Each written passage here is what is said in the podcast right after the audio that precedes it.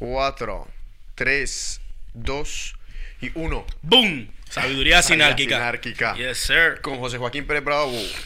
Parce, estamos aquí viendo que acaba de arrancar el 2020.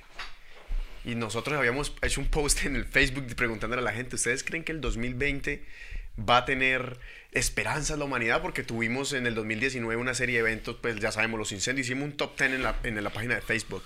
Hicimos, estábamos hablando de los escándalos de pedofilia en la iglesia, del movimiento de Greta Thunberg y el cambio climático, las protestas en Latinoamérica, las protestas de Hong Kong, el incendio en la catedral de, de, Notre, de Notre Dame, el 5G. Bueno, ahí tenemos ese compendio de idealistas y dijimos, ¿vamos a tener esperanza o no? Iba como arranca el 2020. Coño, eh, eh, entró Carreto. Pero no, no aguantó por nadie. ¿Y sabe, Entró- qué- sabe quién le dio la bienvenida al 2020? Bergoglio. Oh, sí. Pues claro, no, el video que nosotros subimos al, al Facebook, uy, qué, qué- o sea, qué explosión de comentarios que hubieron en ese video, hermano.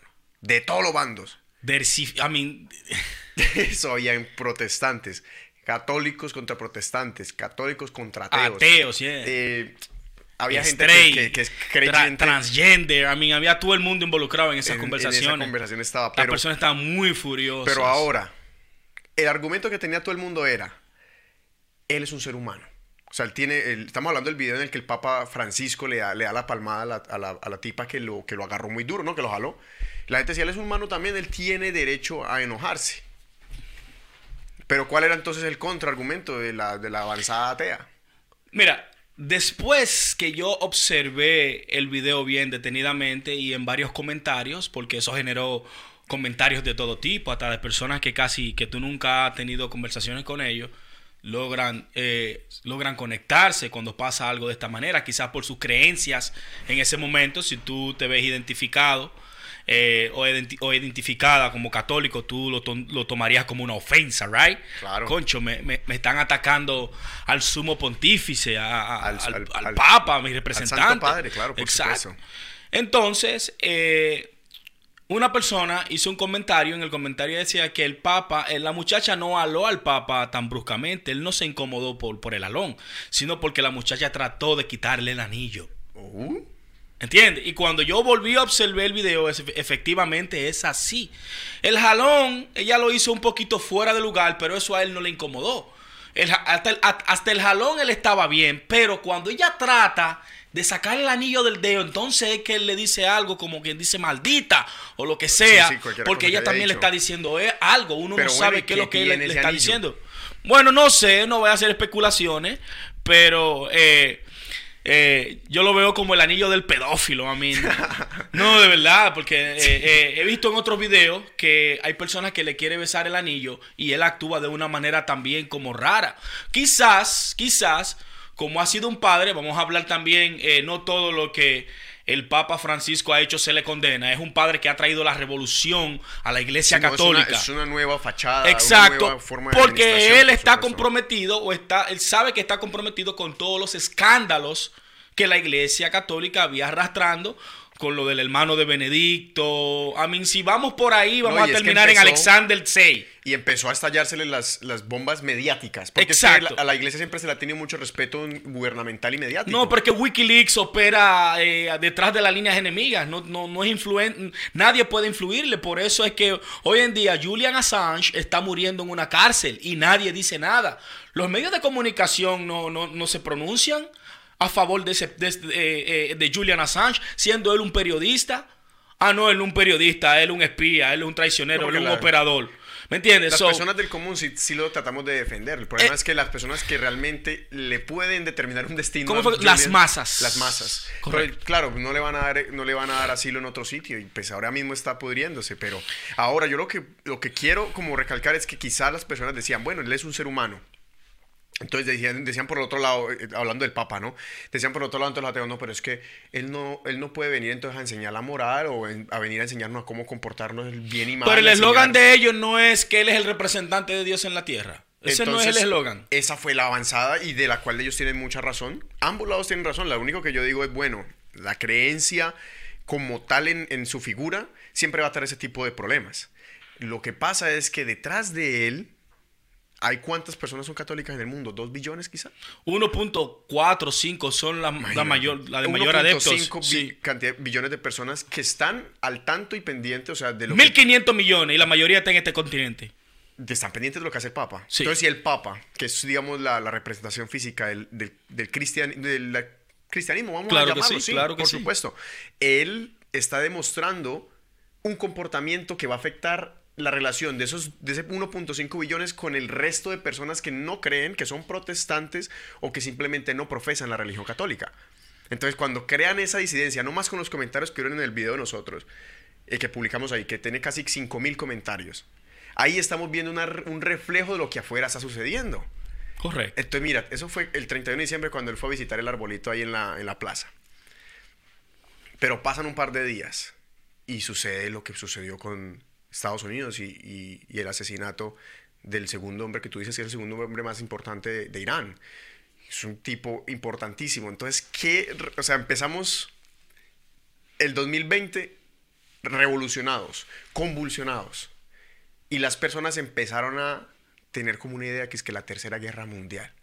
Que yo creo que eso es uno de los enfoques del programa el día de hoy, a todas las personas que nos están escuchando. Y es qué tan posible es, Waco, que una tercera guerra mundial suceda a causa, digamos, de este evento o de la serie de eventos que están empezando a suceder este año. Mira, mira qué tan, mira qué tan sencillo. Iniciamos el 2020 con una acción que aunque sea justa o no lo que pasó con el Papa, eh, para la figura que él representa, y como tú dices, eh, el 50% quizás de los no creyentes lo vieron como una ofensa. Este señor ha salido a pronunciarse, a pronunciarse en contra de la violencia de género. Right? Imagínate tú dando un sermón de que a la mujer no se le puede tocar, que es un sí. que es un, un, un- un ser delicado. No Entonces después venía a darle o a manotearle, a tratarla, porque pareció como que si ella fuera una niña y él fuera el papá. ¿Entiendes? O sea, la niña hizo algo malo y le voy a dar una pela. Señor, este señor anda en, en- en carro de cristal, en caja de cristal, y se siente en, en trono dorado, o sea, en trono de oro. Eh, repito, este señor ha traído una revolución a la iglesia. ¿Entiendes? Pero ese ejemplo que él da comenzando el año, o antes de comenzar el año, es donde es el representante de 1.500 millones de almas y espíritus y conciencias. Y un representante Eh, espiritual del mundo. Espiritualmente hablando, Sí, sí, sí. esa concatenación entre lo espiritual y lo físico eh, forma un repudio, porque fue como un repudio. ¿Entiendes? Una división y entre personas. Lleva o conlleva a lo que sucede día después con el ataque o el asesinamiento de este eh, comandante general eh, de la Guardia Revolucionaria de Irán, revolucionaria de Irán, perdón, eh, Qasem Soleimani, a las afueras o en el, o en el aeropuerto internacional de Bagdad. Eh, el trending del año se ve que no va a ser nada fácil. Si así arrancamos. Si así arrancamos, porque estamos hablando, señores, mire, para que ustedes tengan una idea de la magnitud de las acciones del Papa, que no ha sido un Papa tan, tan eh, negativo en caso de que, eh, aunque yo nunca lo he visto visitando Haití ni, ni, ni, ni Nigeria, será, será porque ellos no pueden eh, pagar el precio Sí, que la ellos... infraestructura que, que- no, y que Exactamente. piden de avanzada. por Exacto. supuesto. Por eso, ¿me entiendes? No sé por qué ese tema del Papa me viene como llegando a la mente, porque en realidad la, eh, la doble moral que existe, ¿me entiendes? En realidad, este señor representa a una religión y a un hombre que supuestamente eh, hay una historia que le dicen eh, la mujer que le agarró el manto a Jesús. Oh my God. ¿Ok? Entonces, ingeniero, si estas personas nunca han leído la Biblia, su religión, que es su religión, no entienden la magnitud de esta acción. Una mujer, no sé si fue una mujer eh, eh, samaritana, trató de agarrar a Jesús porque tenía una niña enferma. Y cuando la multitud, la mujer se está haciendo así, tú sabes, multitud de 12 apóstoles, todo el mundo, la tipa está abraceando. Y Se tira el brazo y le llega a agarrar el manto. Muchacho, uno de los doce apóstoles, no sé si es Pedro, que es el que ellos siempre dicen que es el Papa o el representante de la iglesia, o no sé cuál es de ellos, fue, le da un jalón y remenea a la tipa, jala el cuchillo ya para apuñalarla. Jesús le, le dice al carpintero, hey, espera, tranquilo, y entonces pues, vamos a ver que lo, deja que la mujer hable. Sí, porque- No, que esta mujer es samaritana, que... No, no, no, deja que la mujer hable. Cuando la mujer se pronuncia, la mujer le dice que tiene la hija, que esto, que te enferma. Oh, le dice, mira, mujer, por tu fe, tu hija será sanada. Entonces, cuando tú ves este caballero, sabiendo lo devoto que son los católicos, a mí, por eso te digo que yo creo que era el anillo que querían robarle al tigre. A mí, eso, Y de sale- verdad, por favor, miren el video y observen bien cuando se ve que la muchacha trata de alarle. Pareciera que de Exactamente, y de verdad el, el alón a él no le causó tanto dolor. Pero, comenzando con lo de la Tercera Guerra Mundial, Kevin, que mucha gente eh, está haciendo ecos en las redes sociales, está hablando de eso y en las noticias. eh, de verdad, el magno evento que sucedió pareció como lo que pasó. eh, no lo estoy comparando porque con, con los atentados de las Torres Gemelas eh, murieron 5 mil Sí. personas. Un Pero lo digo en términos de que es como un cambio brusco para el mundo. En la geopolítica mundial. sí. geopolítica mundial. Estamos, no estamos hablando de una persona sencilla, Kevin. Suponte que a los Estados Unidos le, le- le mataran a- a- al general David Petraeus cuando estaba liderando Afganistán, en la guerra de, de Afganistán. Que vengan y lo maten. Es lo mismo que pasó con Qasem Soleimani. ¿Me entiendes? Que estaba encargado de las operaciones fuera de Irán. ¿Me entiendes?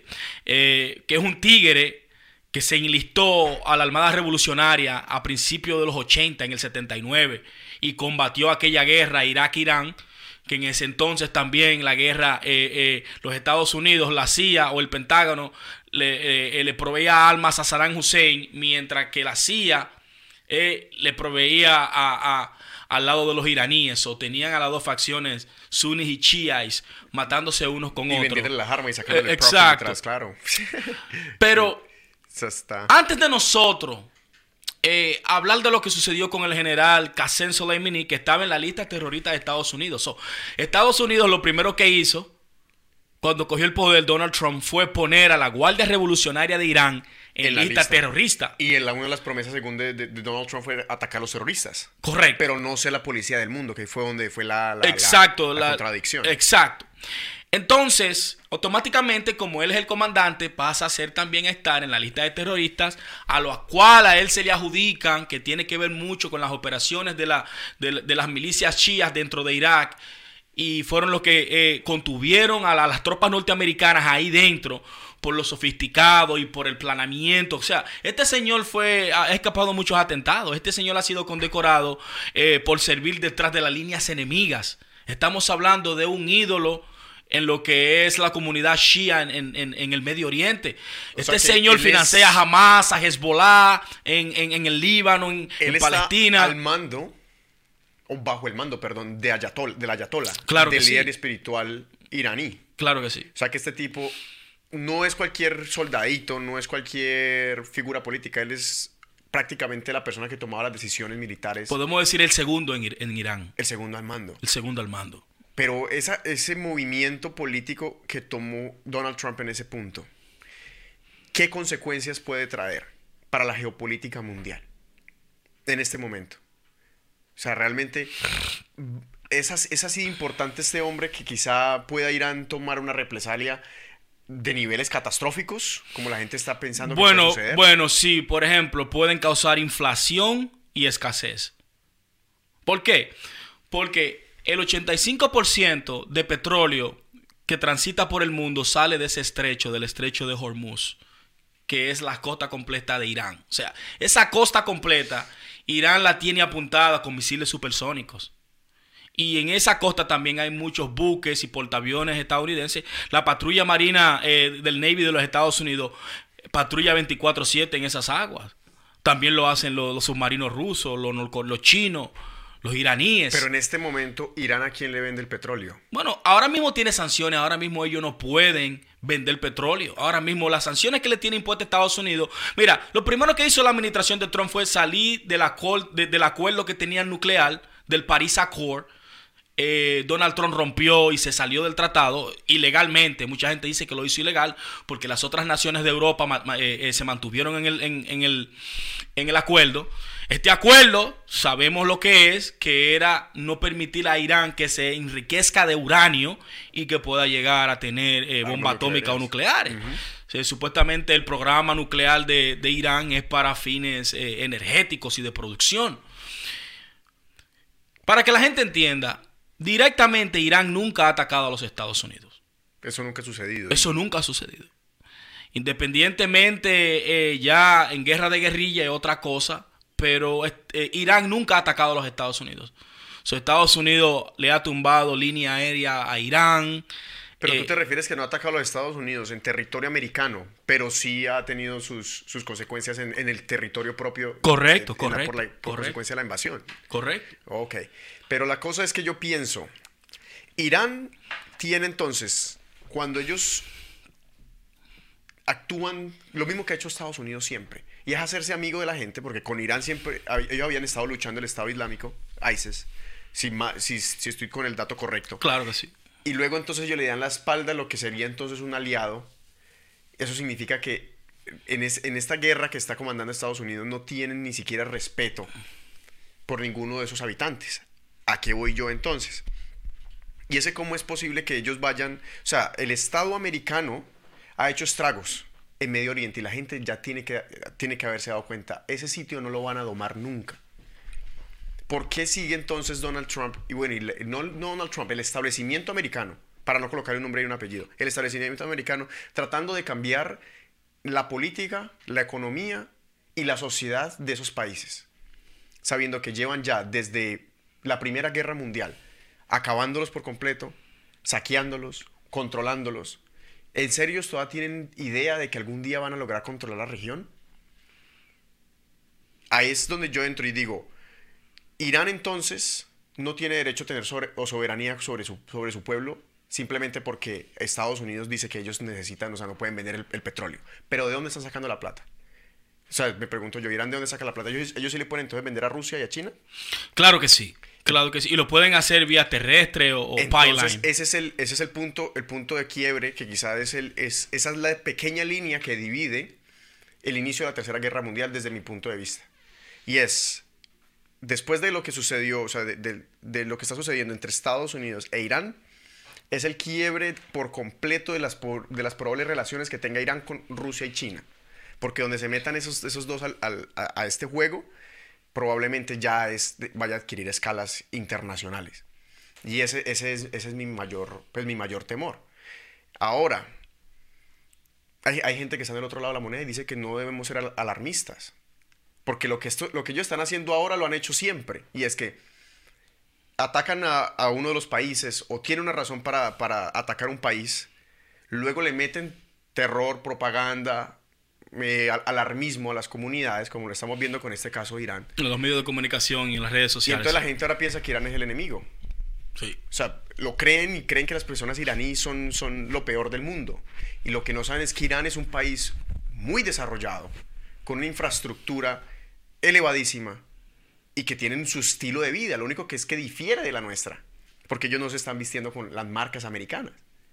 Ellos se visten con sus ropas tradicionales de lo que es el ser conservador en, Irán. Pero ellos tienen el derecho a ser así, ¿o no? Ese es el punto que yo, que yo analizo y es que mm, salen las protestas en la embajada americana en contra de un país que ha venido atropellando al Medio Oriente desde la primera eh, desde la Segunda Guerra Mundial Estados Unidos específicamente, pero Europa desde la primera.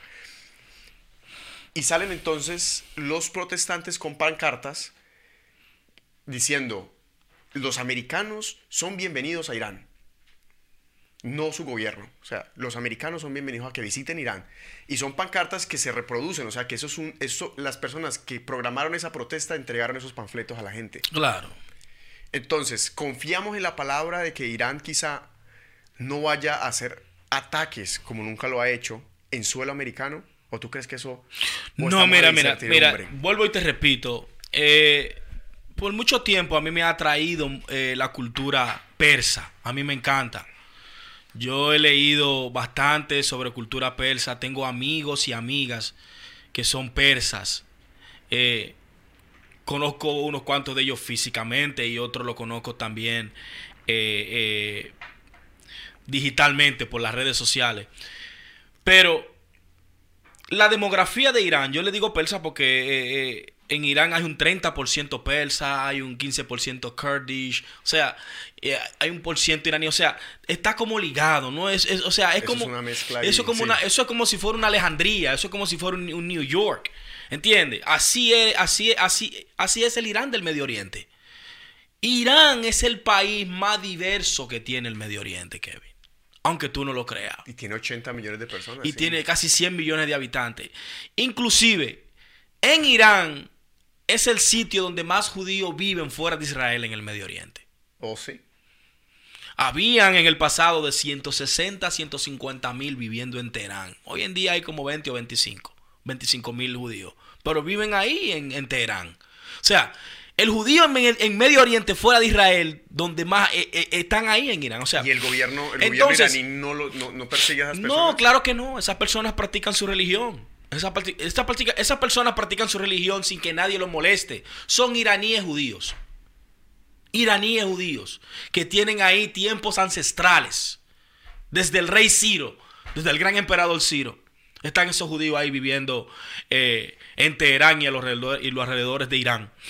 Pero Mira lo que sucede, Kevin. Este tema es tan complicado porque no solo el petróleo de Irán es que pasa por ese estrecho, sino el de Arabia Saudita también, que es el 75 del mundo. Si ellos quieren eh, hacer una hecatombe en este momento, ellos lo pueden hacer. Porque tienen milicias alrededor de Irán, Irak, Afganistán, Siria y Yemen.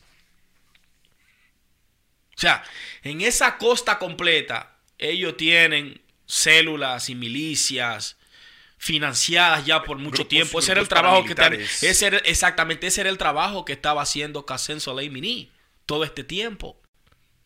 Propagar su influencia shia por todo el Medio Oriente. Eso, de eso se trata el proxy war en contra de Arabia Saudita. Y ellos hacen todo el proceso de radicalización. ¿sí o no? claro que sí. Ellos radicalizan a, esa- a esas milicias. Claro que sí. Porque yo viendo que en obviamente en las redes sociales muestran a Irán y dicen cómo va a hacer Irán algo contra Estados Unidos porque claro, Estados Unidos tiene sus bases cercado completamente a Irán. Sí, sí. Pero lo que no saben es que Irán tiene toda esa cantidad de milicias que están e- esparcidas por todo Medio Oriente y que ni siquiera tienen un cuartel, por así decirlo. Sí, pero algo que yo quiero apuntar de, de los, de los iraníes es que ellos no, o sea, ellos tienen un, un orgullo. Y el orgullo de ellos es, en la guerra ellos matan eh, objetivos militares. Es muy difícil que tú puedas ver un atentado en contra de la población civil, al menos que sea un fanático. Ese tipo, ese tipo de, de, de, de, de- terrorismo es conocido como Wahhabi Salofé, eso lo practican los, los saudis, pero los iraníes no. Eh, ojo por ojo, diente por ojo por ojo, diente por diente, ley de Hammurabi, pero con objetivo militar. Y Arabia Saudita es del lado suní. Claro que sí. Y entonces- la mayoría. e- Irán es del lado Shia, Shia, correcto. Que es prácticamente Shia, que es prácticamente nacida. Esa, esa la doctrina político-religiosa. Claro que sí. Pero no tenía, no tenía ese dato Estamos de que ellos habla- no, estaban- no, no- no atacaban civiles. o sea, Mm, no. Porque es que ellos tienen un orgullo muy tradicional. Claro que sí. Entonces, eh, tú puedes esperar una respuesta de ellos, que eso es lo que es el resultado de esta decisión que toma Donald Trump. ¿Cuál será el después? ¿Qué, de- qué vendrá mañana? ¿Qué pasará? ¿Cuál será la respuesta de Irán? ¿Entiendes? Y el mundo está en vilo en estos momentos, porque eh, como, como ya dijimos, este tigre, Qasem Soleimani, el comandante, era el número dos después de, de Ali Salamani, ¿me entiendes? Ese era el número dos, eh, eh, que los presidentes pasan. Nada que ver que Rouhani, eh, Ahmadinejad pasan, pero eh, estas personas se quedan ahí permanentes, ¿me entiendes? Como comandante y como líder esp- espiritual. Y como líder, hablando de líder espiritual, ¿me entiendes? Sabemos que al final en Irán también eh, se hace la última palabra la toma Ayatollah. El Ayatollah, sí. Eh, Kevin, yo quiero que tú me hables un poco de, de- de lo que es eh, la Ayatollah en Irán. ¿Qué representa la Ayatollah en Irán? Lo que viene, o sea, para tocar el tema profundamente Sí. de Irán, del surgimiento del Ayatollah, de los shahs de Irán, de las dinastías que controlaban Irán, nosotros tenemos que ver la historia que tiene los persas. Porque es que mm, es, eh, eh, es incongruente llamar Irán Irán si Irán ha sido Irán desde apenas desde los años 50. Correcto. A partir de, de que, de que se implantó el Shah eh, Pahlavi. 1900, Pala- Pahlavi, sí, en- el 41. Reza Pahlavi. Reza Pahlavi fue el que cambió el nombre de Persia, del imperio persa, del sublime imperio persa. Le cambió el nombre a Irán. Sí. Entonces los persas de esa época son un imperio que duró 2500 años. 2500 años demuestran el establecimiento de una cultura, el establecimiento de una identidad y el establecimiento de un origen religioso. Estamos hablando de un... Imagínense Roma. Nosotros somos hijos de Roma. Occidente somos hijos de Roma. Correcto. Y hasta el día de hoy nosotros defendemos nuestra identidad, nuestro, nuestro origen cultural y nuestro origen religioso. Por eso defendemos a Cristo. Imagínense entonces ir a un imperio que duró 2500 años en el Medio Oriente y que lo estén ultrajando de la manera que lo están haciendo. Ellos tienen una identidad tan fuerte como la de nosotros. Claro que es, sí. es- es obvio. Entonces duró 2500 años hasta que cayó entonces la primera, la primera guerra mundial y quedó, y quedó Irán en medio de las, de las dos coaliciones más fuertes de, de- ese momento, que era obviamente la Unión Soviética y por su lado Gran Bretaña y los El aliados. bloque, sí, sí, el bloque y los aliados, claro antes que de sí. se- antes de incluso de que se uniera a los Estados Unidos. Ya. Y estaban ahí las, las dinastías, Qajar El, el imperio otomano. y, el imper- y por el otro lado tenían el Imperio Otomano. ¿Cómo ubicar Irán desde ese momento en que empezó esta, como esta coagulación que le, que le está sucediendo a Irán hasta el día de hoy? Y es que sabemos que India era un terreno, eh, Vasto, colonia claro que y sí. colonia de Gran del, Bretaña. del Reino Unido, sí. Y para ir a, a ese sitio, toca pasar por Irán. Si Gran Bretaña quiere mandar algo para India, tiene que pasar por Irán. O sea, básicamente tenía que controlar esa región. Sí. Y por otro lado tenían la influencia soviética que trataba de ingresar al Medio Oriente, porque ya sabemos que arriba de Irán está Kazajstán y, y todos esos países que son asiáticos, pero que hablan, incluso se habla ruso. Sí. Entonces imagínate, desde ahí se empezaron a meter las tropas soviéticas. Que fueron todos esos países que terminan con la TAN, fueron libertados por Stanley. fueron libertados por esta Ya, por eso que tienen el TAN, ya. Esas zonas de Irán empezaron entonces por el norte a metérsele los soviéticos, por el, y por el sur y por el, el- el oriente se le empezaron entonces, a- eh, el occidente, perdón, se le empezaron a meter Gran Bretaña, los aliados, y resulta que la dinastía Callar no tenía la suficiente, estamos hablando de eh, Primera Guerra Mundial, la dinastía Callar no tenía el poder para sostener el poder de dos bloques Claro. del imperio más grande que ha tenido la historia, que es Gran Bretaña, el imperio británico, y obviamente el bloque que significaba Rusia y el poder soviético. Sí. Entonces imagínate, Los zares. se quedaron sin recursos y, y- y cayó la dinastía Callar. Nace entonces lo que se llamó el, el, el, el Irán, el primer Irán, el, el Pahlavi padre. Que nosotros conocemos el Pahlavi, pero el último, el que más, el que más noticias Reza, tuvo. claro. Reza fue el que más, el que más se, se- se. Occidente se, se dio cuenta. mercadeó, claro que sí. Pero él, él fue el primero. Y él fue el, entonces el que le abrió las puertas a la influencia occidental en el mundo iraní. De ahí fue cuando se le dejó de llamar Persia y se le empezó a llamar Irán. Y empezó entonces ahí, el ese es el primer pisoteo que yo creo que le hicieron. Feo, occidente, a una identidad persa. Porque no, tú ya no te llamas persa. Ahora, ahora en adelante eres iraní. Y los iraníes están bajo el No lograron dividirte, te dividieron. ya, te colocaron. Y entonces, ¿sabes qué es lo chistoso? Que el imperio persa, obviamente, para ser un imperio, peleaba por territorios. Y entonces ellos decidieron, cuando terminaron la Primera Guerra Mundial, que acabaron con los otomanos, el imperio turco otomano, empezaron entonces a dividirse el mundo, el, el Medio Oriente, entre Francia y Bretaña. Europa comenzó a trazar fronteras. Exacto. Ya. Y la tristeza fue que es que Irán, después de ser un imperio persa que te cubría casi hasta Egipto en su época y se lo peleaba con el otomano, le terminaron entonces quitando y dejándole ese pedacito, ese estrecho donde se... que no es un pedacito, es un, un amplio una tierra vasta, Es sí. una tierra vasta, pero entonces dejaron del otro lado de Irak sus ciudades sagradas y un porcentaje altísimo de población que se identifica como persa que vive en Irak, Exacto. que son los, los So, musulmanes Shia, que luego se Shia transforman. Muslims, ya. Shia Muslims. Ya. Entonces, sí, ahí ya empezó un pisoteo a una historia, un origen, por eso esa gente tiene toda la capacidad y no, no es sano que se les subestime. No es sano que se les subestime. Así como Chile está recordando lo que fue pelear, una, una memoria genética social, lo que fue estar bajo una dictadura, de esta misma manera esta gente está acostumbrada por milenios a luchar unas guerras.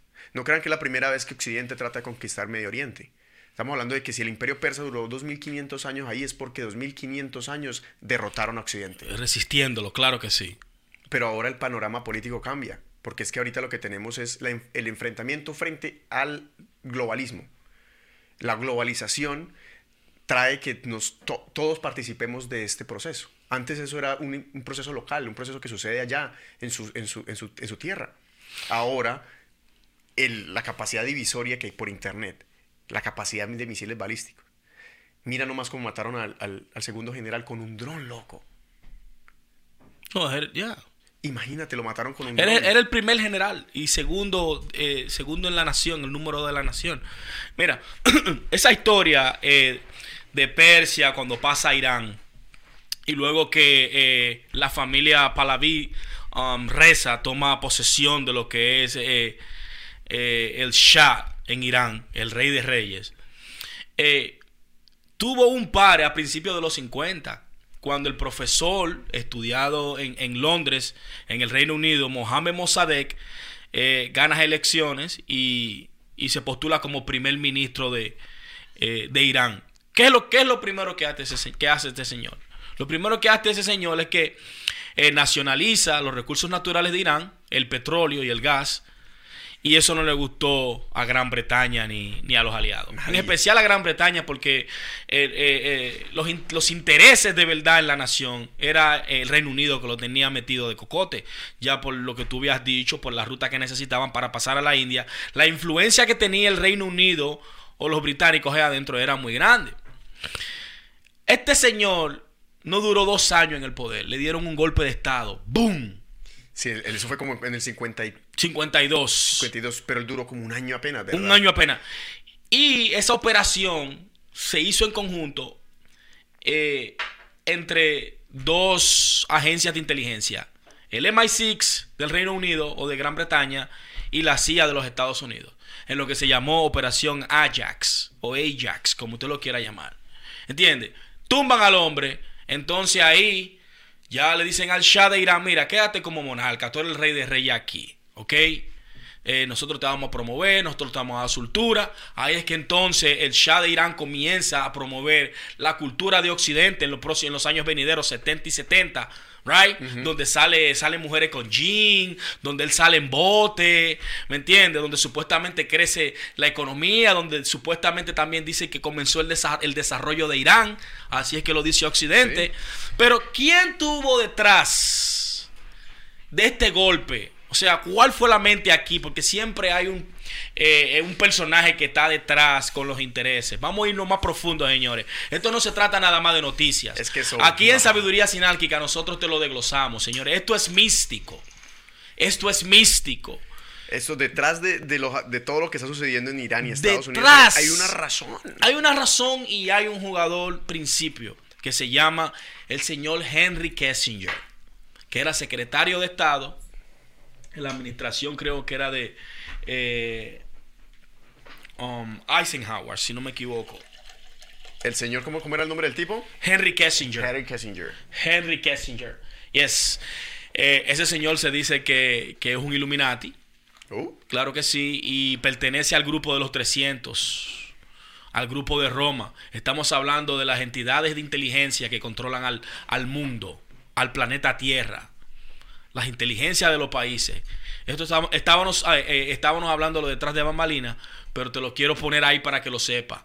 Usted lo puede ver como conspiratorio, como usted quiera, pero sabiduría sinálquica, go deep like fucking Jacques Cousteau. ¿Ok? Nosotros vamos profundo como fucking Jacques Cousteau, all the way down. Y vamos a hablarlo claro aquí. Este señor inclusive hasta ganó un premio Nobel de la Paz. Oh. Eh, el, ideador de Operación Cóndor en América Latina. Henry Kissinger. Henry Kissinger el, eh, eh, mastermind de Operación Cóndor en, en América Latina que dejó más de 350 mil muertos, se ganó un premio Nobel de la Paz. Ya ustedes pueden ver la influencia que tienen estos wizards, porque son unos hechiceros, right?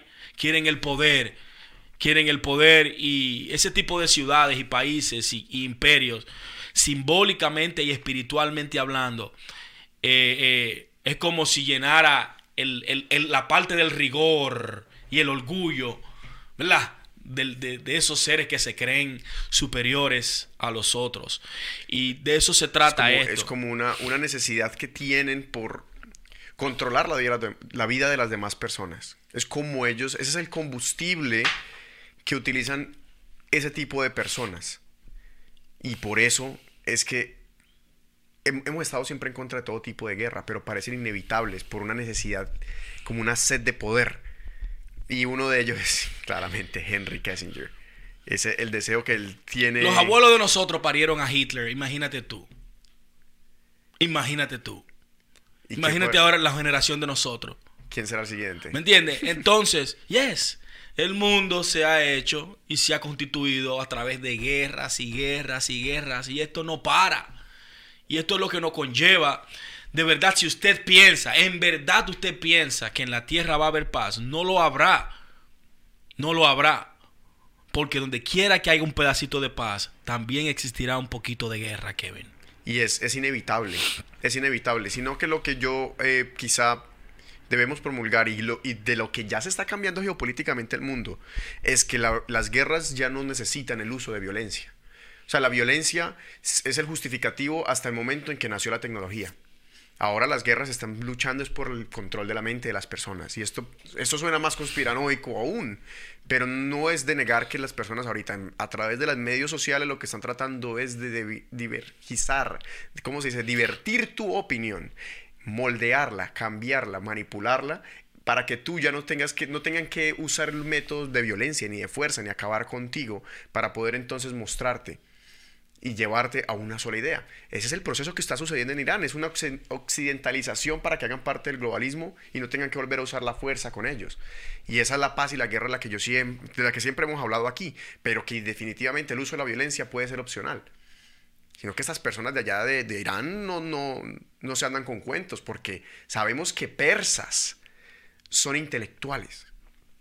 A nosotros nos dan una idea de que las personas de Medio Oriente nos dan las imágenes peores de ellos. Por la televisión lo único que pasa son los tugurios, los guetos, pero no nos muestran sus construcciones, la majestuosidad de sus pensadores. Si me entiendes, es un, es un poder intelectual que tienen estas personas que es, com- como digo, completamente diferente al de nuestra cultura y que por eso no van a cambiar la opinión. Y mira que lo difícil que ha sido luchar con- contra eso. Y ese cuando le hicieron, o sea, cuando tú, estás contando el break que se tomó para hacer el, el- el golpe de Estado y meter a Mossadegh, que fue el hombre que entonces nacionalizó el petróleo y que colocó a Gran Bretaña, los aliados de Parry, y dijeron, bueno, ¿y quién nos va entonces a, A suplir. a suplir si las multinacionales son nuestras? Nosotros fue que la, construimos, claro. Las, las, las anglopersas, las Sí, sí. anglinarí. Así mismo, claro que sí. ¿Qué pasa? Que antes de que él llegara a ese poder, él estaba en el momento en que llegó el hijo. El hijo fue que, como el, el- el padre en la Segunda Guerra Mundial tenía muy buenas relaciones con Don Adolfo, con Don Adolfo Hitler. Ujú. Él tenía unas relaciones muy importantes. Él dejó que Hitler empezara a usar ese estrecho para, para, para ingresar de esa manera hacia la Unión Soviética que era muy peligroso, obviamente, dejar que Hitler tomara ese estrecho. Claro. Ahí fue cuando hubo la coalición que es histórica de la Unión Soviética, los Estados Unidos, Gran Bretaña y. Francia. Sí, sí. Los aliados, el- una fuerza arrolladora. Ganado, han ganado dos guerras mundiales. Y completamente, y como si nada, y con diferencias. Sí, que sí. Hay que, hay que hay que ser Claro, como- hay que aclarar, sí. Hay que aclararlo.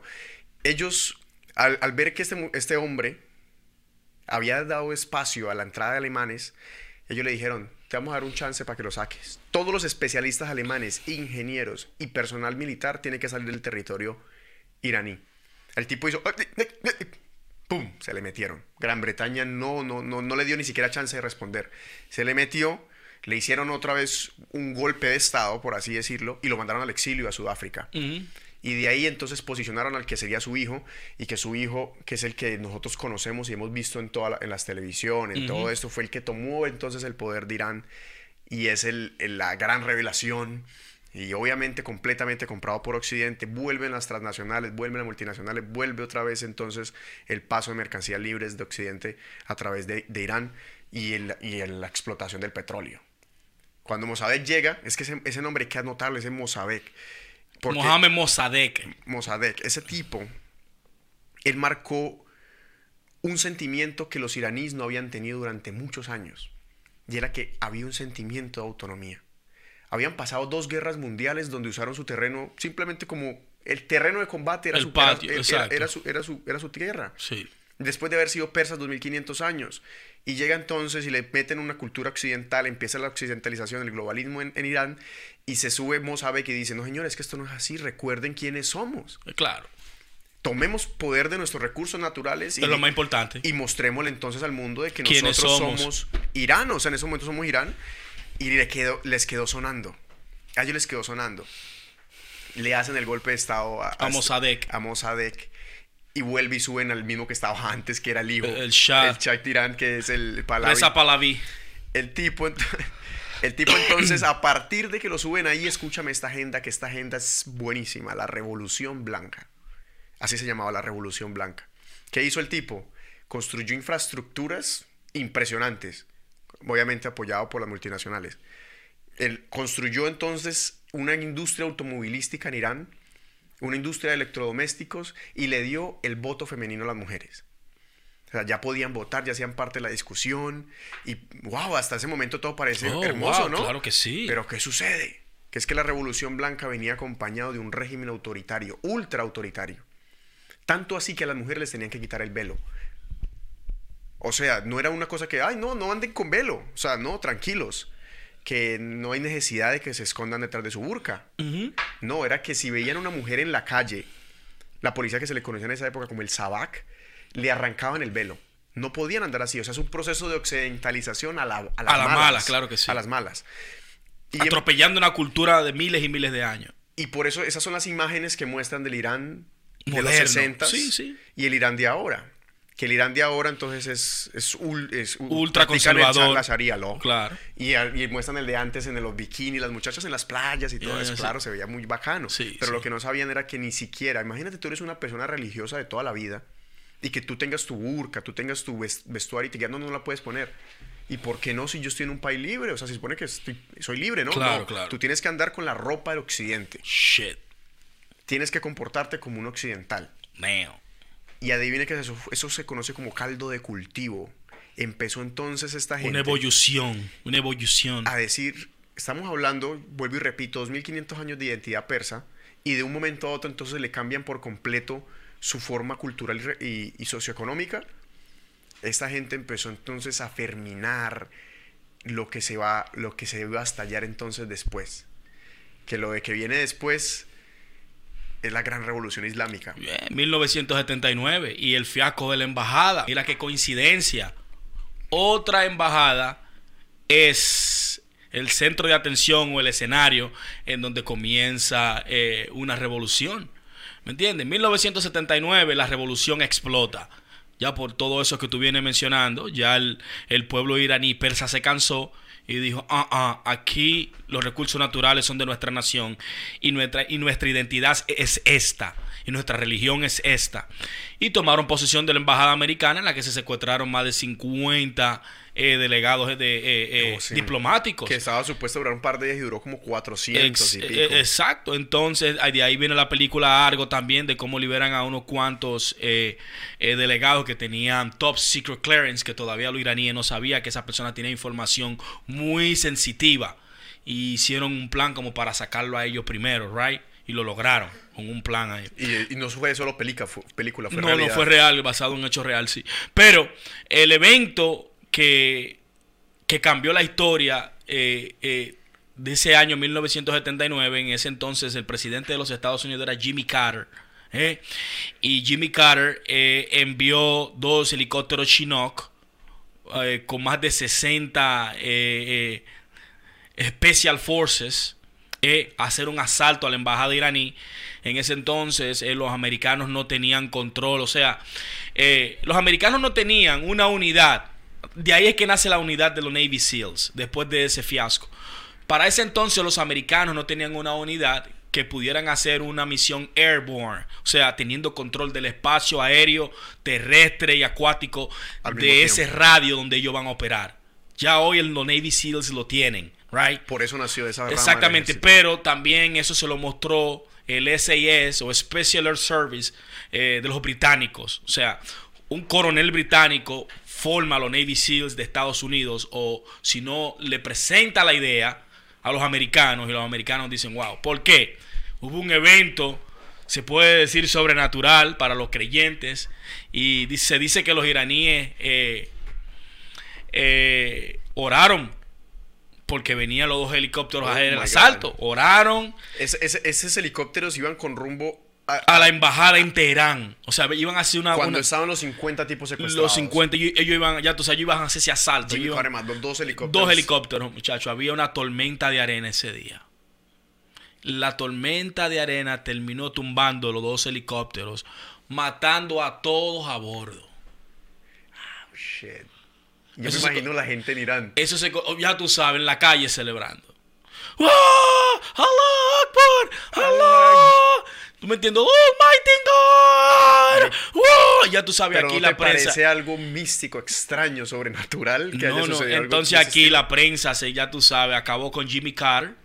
El presidente Jimmy Carr él perdió de calle en el 80 por esa, eh, por esa decisión que tomó de enviar ese, esos dos convoy militares, ¿me entiendes? Hacer ese asalto a la embajada. Y lo que hizo, ese evento que ocurrió, lo que hizo fue fortalecer eh, la Guardia Revolucionaria de Irán con su líder eh, Ayatollah Khomeini, porque ahora está Ali Khamenei, pero porque Ayatollah murió el primero. Eh, el primero fue el fundador de la República Islámica de Irán, de Irán, perdón. y el tigre se afianció. Porque ahí es donde vamos a hacer la división entre lo que es el Shah y un ayatollah. Porque el Shah es simplemente un título. Era el rey, se, termina la monarca. En el 79 terminaron 2000 a 2500 años de monarquía en Irán.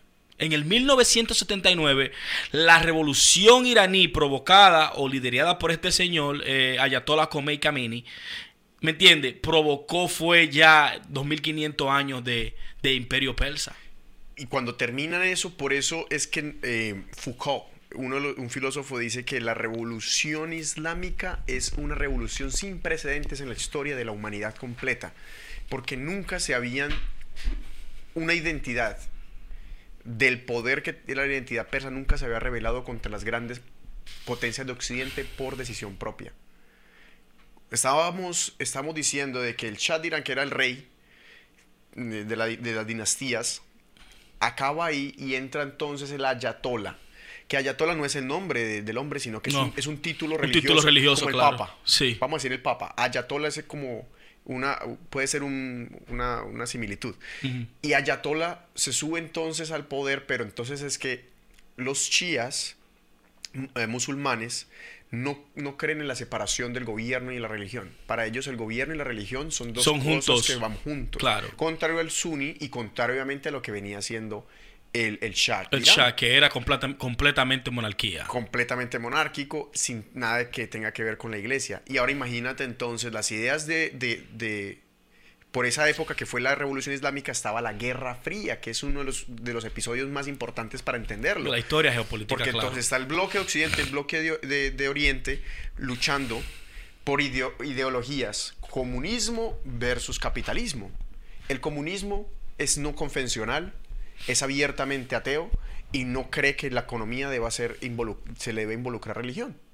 Abiertamente. Y el capitalismo lo que cree es en la economía, en la oferta y la demanda, y, en la oferta y la demanda no hay Dios de por medio. Ellos dejan que las personas practiquen su religión completamente libre. Libre, claro. Pero la religión no tiene nada que ver dentro de las decisiones políticas del Estado. Correcto. De la gente que vota así. Entonces, con ese momento de efervescencia que existía en el mundo, donde no se pensaba en nada más que no fuera socialismo y capitalismo, donde eso ocupaba los, los, principales diarios y donde ocupaba las conversaciones del día a día, llega la revolución islámica y les dice, se están olvidando ustedes de que esto tiene un tercer factor súper importante y es el factor espiritual. Y cuando le dijeron ellos, o sea, dejaron eso saber al mundo, ese es, el, el background filosófico que hay detrás de la revolución islámica, es de que el mundo se había olvidado de sus orígenes. Durante décadas, no milenios, los imperios habían sido regidos por religiones. Y de un momento a otro llegó el socialismo y el capitalismo, rompió con eso y ellos le recordaron de que el poder espiritual sigue siendo un factor determinante en la vida de los pueblos. Y sale entonces el apoyo de es un apoyo más que todo de izquierda revolucionario a favor de Ayatollah Khamenei. Khomeini. Y, y, y implantan entonces el régimen, o sea, no un régimen, sino una nueva forma de gobierno de los Shia Muslims. Y e, inicia a partir de ese momento, hasta el día de hoy, lo que sería entonces la, eterna guerra, que parece eterna, entre Irán y los poderes, y los poderes de, Occidente. No, y fue inteligente porque como Supreme Leader, como, como, como líder supremo y, líder de la revolución iraní, ¿verdad? No participó en las elecciones presidenciales, pues entonces él eligió a, lo, que, a lo que sería su sucesor, que es Khamenei. Ali Khamenei, el de ahora, fue presidente de Irán del 81 al, al, 89, right? Y cuando él murió, el que pasó a ser ayatollah fue Ali Khamenei. So, la idea eh, eh, trascendió y pasó de maestro al alumno. O sea, lo que pensaba Khomeini es lo mismo que piensa Khamenei, no ha cambiado nunca. Eh, Occidente jamás le pudo perdonar esa derrota que le propinó la naturaleza ni siquiera fue el ejército persa ni... En la invasión de esa embajada. Exactamente. Fue la naturaleza que tumbó esos dos helicópteros y creo que Estados Unidos no ha podido eh, eh, como sacar esa puntilla del pie. Pero es como tú lo dices, es más místico, es más espiritual. Señores, estamos hablando, estamos hablando de este imperio persa que ha tenido reyes y emperadores de la magnitud del rey Ciro. El rey, el Ciro el Grande, tú estás hablando. Ciro el Grande. Que él, era persa, ¿correcto? Claro que sí. El gran emperador Ciro. ¿Y por qué él tiene una importancia en esta historia? Tiene tanta importancia en esta historia porque eh, en las profecías hebreas su nombre eh, eh, se desborda por todos lados y más cuando se hablan de las profecías de Daniel y Babilonia y los imperios. O sea que él, está en la... Pues se le hace énfasis en la religión judía, en el judaísmo. Claro que sí, claro que sí.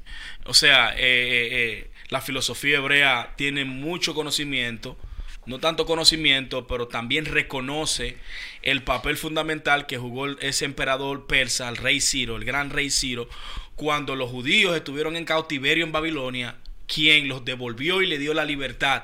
La primera emancipación no fue la de, la de Abraham Lincoln, sino la del rey Ciro de Persa. Le devolvió la libertad a los judíos para que se marchasen de vuelta atrás a sus tierras, que era la tierra de Canaán, ¿eh?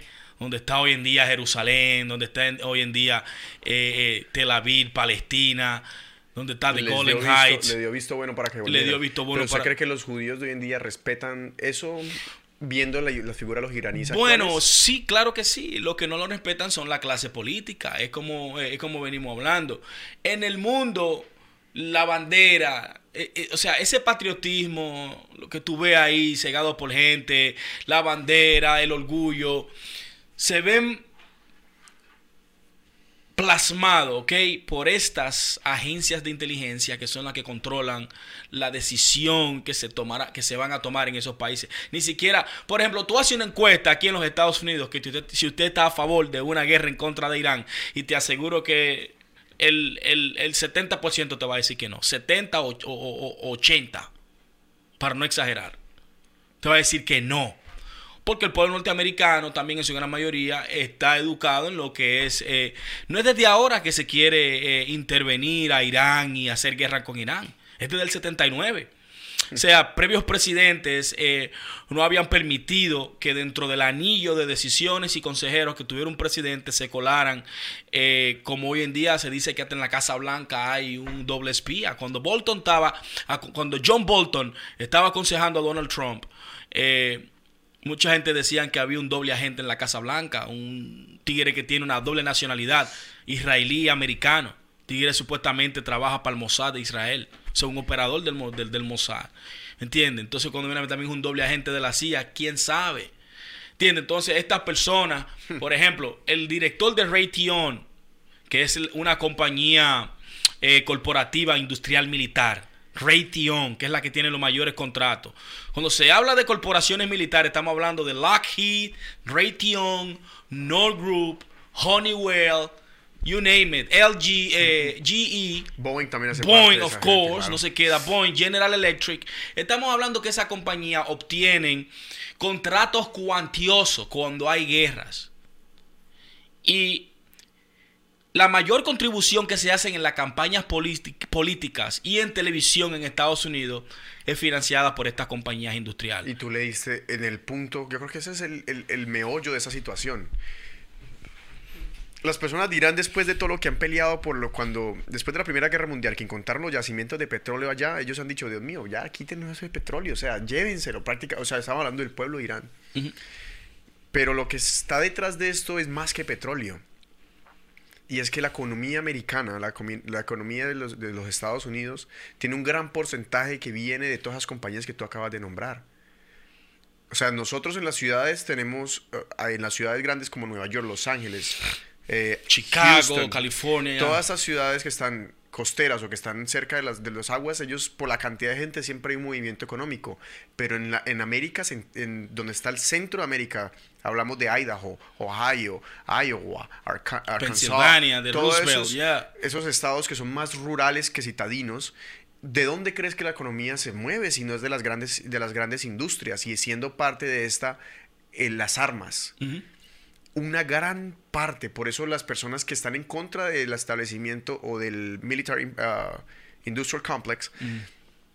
es que la promesa de crecimiento económico estadounidense es proporcional a la cantidad de guerras que ellos puedan generar para poder seguir trayendo ese dinero a casa, digámoslo de esa manera. Y eso es un dato que las personas están tratando de ocultar y los presidentes no han logrado darle en el punto que la gente lo entienda. Porque suena feo, suena feo de que Estados Unidos tenga que también depender de unas guerras para poder fortalecer su economía. Donde se vaya Boeing, donde se vaya eh, Raytheon y todas estas otras compañías del panorama económico mundial, que son compañías multibillonarias, obviamente Estados Unidos tendría una pérdida y, y, los estándares de nivel de vida bajarían y dejaría de tener este, este leap, esta diferencia que hay en la, en la cantidad que recibe un americano y cualquier otra persona que vive en cualquier otra parte del mundo, incluso de la calidad de vida. Es por eso que es difícil, y yo sé que es una situación complicada incluso para Donald Trump, para las personas que tanto que lo apoyan como que lo, que lo detractan. Y es que Donald Trump tiene sobre la mesa estas dos opciones.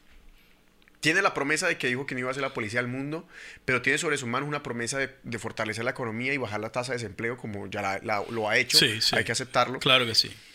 Y él tiene sobre esa mano entonces decir, empiezo una guerra con Irán para poder entonces empezar la producción armamentista, fortalecer obviamente el poder, democrático americano y traer ese dinero a casa.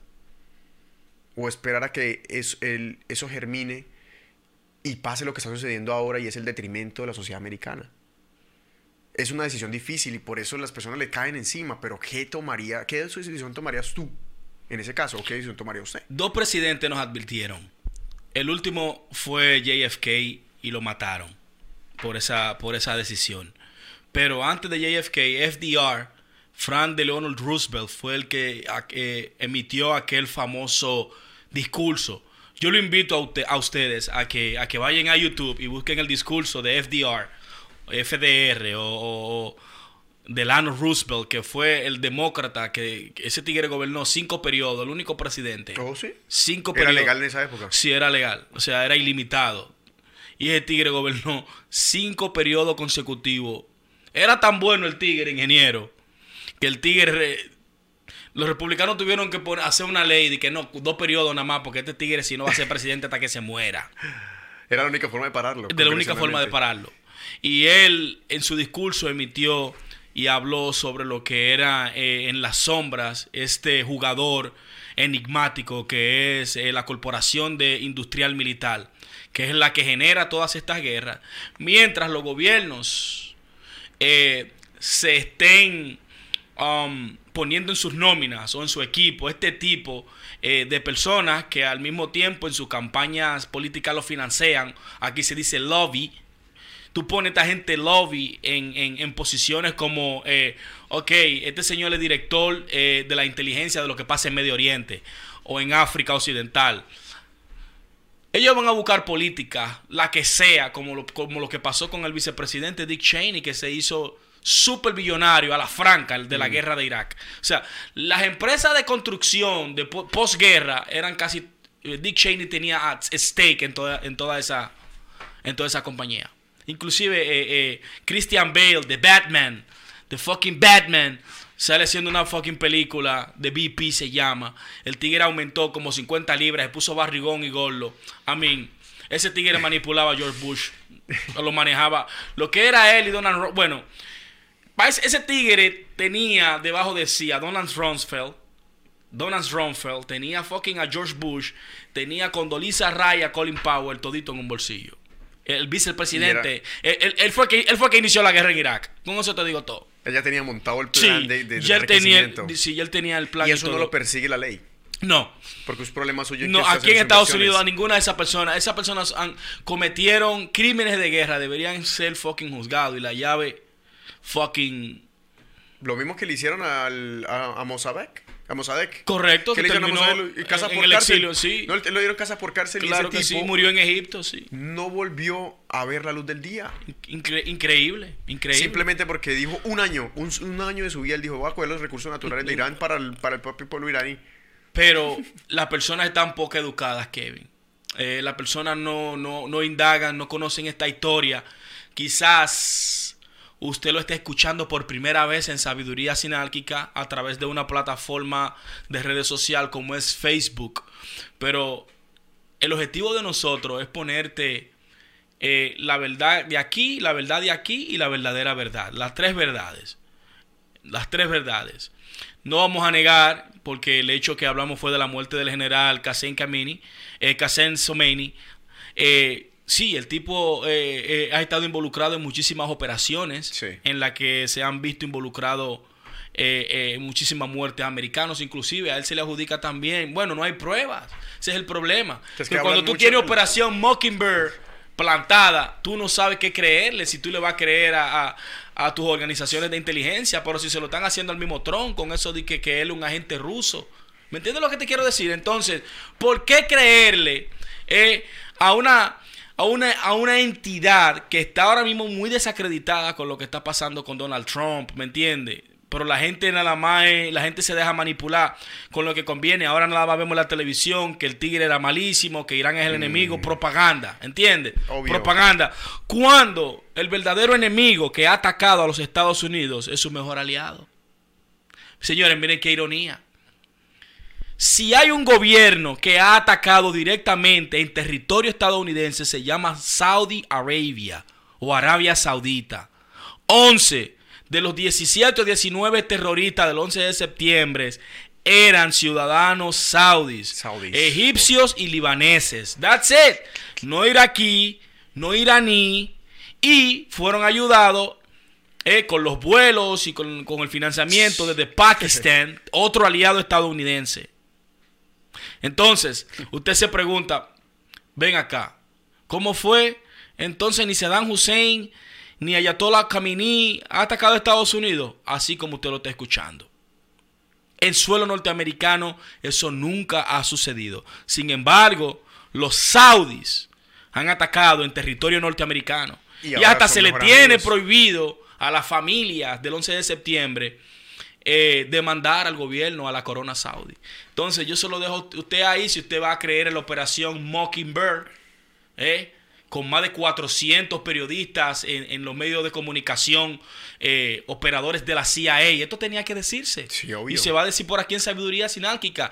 Usted ve televisión, fácilmente una persona que usted escucha, que a usted le guste mucho, un operador de la CIA, hablando eh, CIA Talking Points. ¿Cómo se dice esa mierda en español? Eh, no, están tocando un punto de la discusión. O sea, está- están tratando de dejar, y eso lo... de persuadir y penetrar un- una opinión. el- llegamos al punto donde yo también quería hacer también mucho énfasis. Y es que el poder estadounidense, el poder americano no es un poder militar. Las personas están asustadas porque quizá también Irán pueda responder, porque China y Rusia puedan tirarle para atrás, pero es que el poder americano es un poder cultural y mediático. ¿A qué me voy con mediático? Y es que los canales más importantes del mundo son controlados por industrias americanas. ¿Y eso qué puede significar? Y es que la, noticia que tú ves en tu televisión es una noticia que obviamente hay un dinero detrás de ella. Y que el titular que tú estás leyendo en la televisión puede ser un titular sobre una... Está apuntando la realidad, no te está diciendo una mentira. Pero te le está añadiendo un toque emocional para que tú te pongas de un lado o del otro. Entonces, si tú vas a ver medios comunicativos conservadores que estén a favor de lo que está haciendo Donald Trump, van a decir, él es el que nos dijo el vivan los patriotas, el patriotismo, bla, bla, bla, bla, bla. Pero si vas a un lado liberal, vas a encontrar que están atacándole, que están diciendo que esto es un está encubriendo su impeachment y que esto ya lo han hecho antes. Luego, lo que sucede es que, ahí es donde va, que las personas de Irán son personas que tuvieron ya un proceso de culturización occidental, que sucedió en la época que, que, habíamos comentado del, del Shah de Irán antes de la Revolución Islámica. Ellos conocen las películas de Hollywood, ellos saben que es Nike, ellos saben que es Adidas. Ellos saben lo que es el, estilo de vida capitalista. Y esas personas también son sleeping cells, como, como, se, como se le denomina, ¿no? Del imperio americano dentro de Irán. Porque son personas que ya compraron la ideología de lo que significa Occidente. Claro. Y lo mismo que sucedió, que se revertió de la revolución islámica, se revertió, de, perdón, de, del occidentalismo.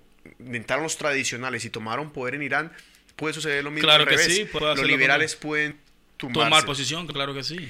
Ese es mi take en, el, en, lo que se trata de la Tercera Guerra Mundial. ¿Qué es la Tercera Guerra Mundial? Las personas creemos que es guerra de disparos, guerra de que nos vamos a matar entre todos, de que van a acabarse las ciudades. Mm, generalmente no es así. Porque para mí Estados Unidos ya lleva una avanzada muy grande sobre todos los países. Y es simplemente por el hecho de que las personas en Irán en estos momentos no compran los productos americanos. Ese es esa es la industria de los cuales ellos no han podido apropiarse. Pero ellos ya conocen Hollywood, ellos ya conocen la cultura americana y esa es el verdadero, eh, la verdadera forma de que Estados Unidos ya tiene ganada su guerra. Claro.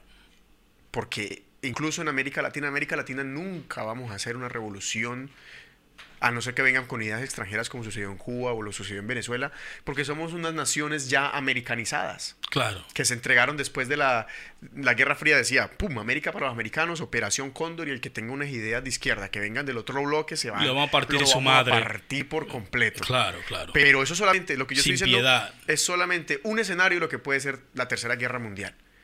Pero, ¿tú crees que hay un slight chance, un pequeño probabilidad de que el imperio americano se le voltee la cosa y caiga en su declive a partir de este momento? ¿O usted cree que la fuerza americana es demasiado fuerte como para ser vencida? Bueno, yo, yo pienso que todavía al imperio americano le queda mucho. Yo no veo por dónde eh, Estados Unidos sofisticadamente hablando en innovación y, modernización, dinero, eh, capacidad, eh, no, no, solo terrenal, acuática y aérea, también espacial, ¿me entiendes? Estados Unidos tiene almas que eh, los otros países saben. China sabe, Rusia sabe muy bien del armamento que tiene Estados Unidos y la fuerza y los tentáculos que también tiene Estados Unidos. Lo que sí yo creo que puede suceder algo, un evento magnánimo, ¿me entiendes? Yo pienso que eh, estos eventos no son una, una casualidad, sino una causalidad causalidad. ¿Entiende? Y la relación con lo que es la ley de correspondencia, ley de causa y efecto, ley de atracción, ley de ritmo. Si los seres humanos, en nuestra gran mayoría, compramos el producto que es guerra, guerra, guerra, guerra, guerra, guerra, destrucción, destrucción, cambio climático, cambio climático, guerra, destrucción, guerra, cambio climático, ¿Cuál tú crees que sea el resultado? Si, la gran mayoría está... Más de eso, obviamente. Todas esas mentes vibrando al mismo tiempo pueden causar una destrucción jamás vista. Con solo de pensar y ese temor y esas vibraciones y esas energías. El 2020 nosotros lo comenzamos con el pie izquierdo, como dice la gente, pero ¿por qué tiene que ser el izquierdo? Yo creo que puede ser un momento reflexivo. Sí. ¿Me entiendes? Sí, sí. ¿Me entiendes? Puede venir un cambio total. Pueden pasar dos cosas. Una, Estados Unidos ataca en full scale si, scale, si Irán toma algún tipo de represalia o venganza en contra de esta muerte de este top general. O Irán agarra el mensaje y dice, coño, Trump no está relajando. Trump fue un tigre que dijo que él no se le va a apretar el pecho para darle al botón nuclear en su campaña política. Él lo, él lo- él lo- él lo advirtió. Claro que sí, a Trump le hicieron la pregunta, Mr. Trump, si tú tuvieras la, eh, la posibilidad de utilizar bomba nuclear o atómica contra una nación que represente algún riesgo de Estados Unidos, sí, eso está en la mesa, sí, para eso está en la mesa, para eso lo tenemos, para eso lo tenemos. Let's face it, folks. If somebody attack the United States of America, salió, salió we're gonna fucking kill them all.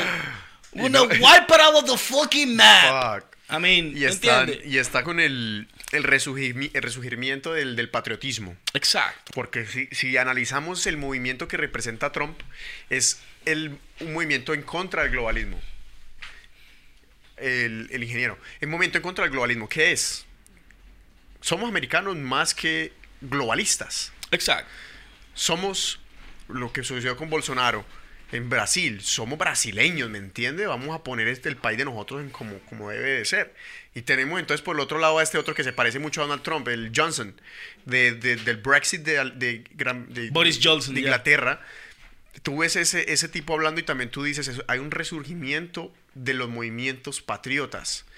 ¿Y es por qué? Que también tiene que ver y se enlaza con las protestas en Latinoamérica. Y es que el modelo político y económico neoliberal ha traído escasez al mundo. Escasez. Pero hay un problema, que es que hay mucha información. Y cuando hay mucha información y hay escasez, cuando tú, sabes más de lo, que, de lo que tienes, tus empezamientos empiezan a sangrar. Eso, es- eso, eso es evidente. ¿Y es por qué?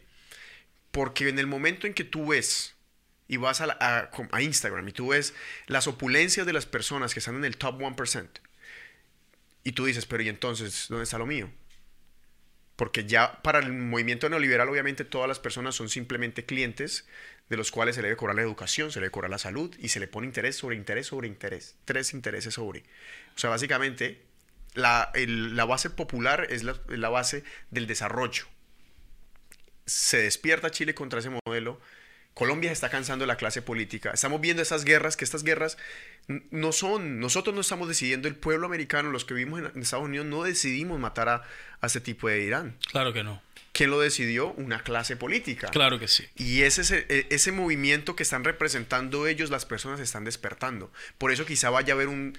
un- todo lo que yo estoy aquí diciendo es simplemente un, un dato de opinión, pero no se, no se sabe, el futuro es incierto, el futuro siempre está cambia. Que lo que va a suceder es que probablemente pueda pasar de que el resurgimiento de la, de la identidad popular pueda entonces revertir ese tipo de, de- de guerras que están sucediendo. en Una Oriente. catarsis. Que usemos esto realmente, como lo estabas diciendo tú, un momento de reflexión, ¿me entiendes? De sacarle el mayor provecho y ver lo sanguinarios que han sido con las decisiones de un poder que el mismo pueblo les ha, les ha brindado. Y esto no es una apología ni al socialismo ni al poder del pueblo. Exacto. Es algo que es inminente que pueda suceder. Así como en los países de nosotros de un momento a otro iniciaron protestas, en cualquier momento pueden haber más de estos movimientos alrededor del mundo y cambiar un panorama político. Porque los panoramas políticos no lo cambian ni reyes ni políticos, lo cambian los ciudadanos de cada, de cada país, el pensamiento en común. Y ese puede ser el tercer escenario.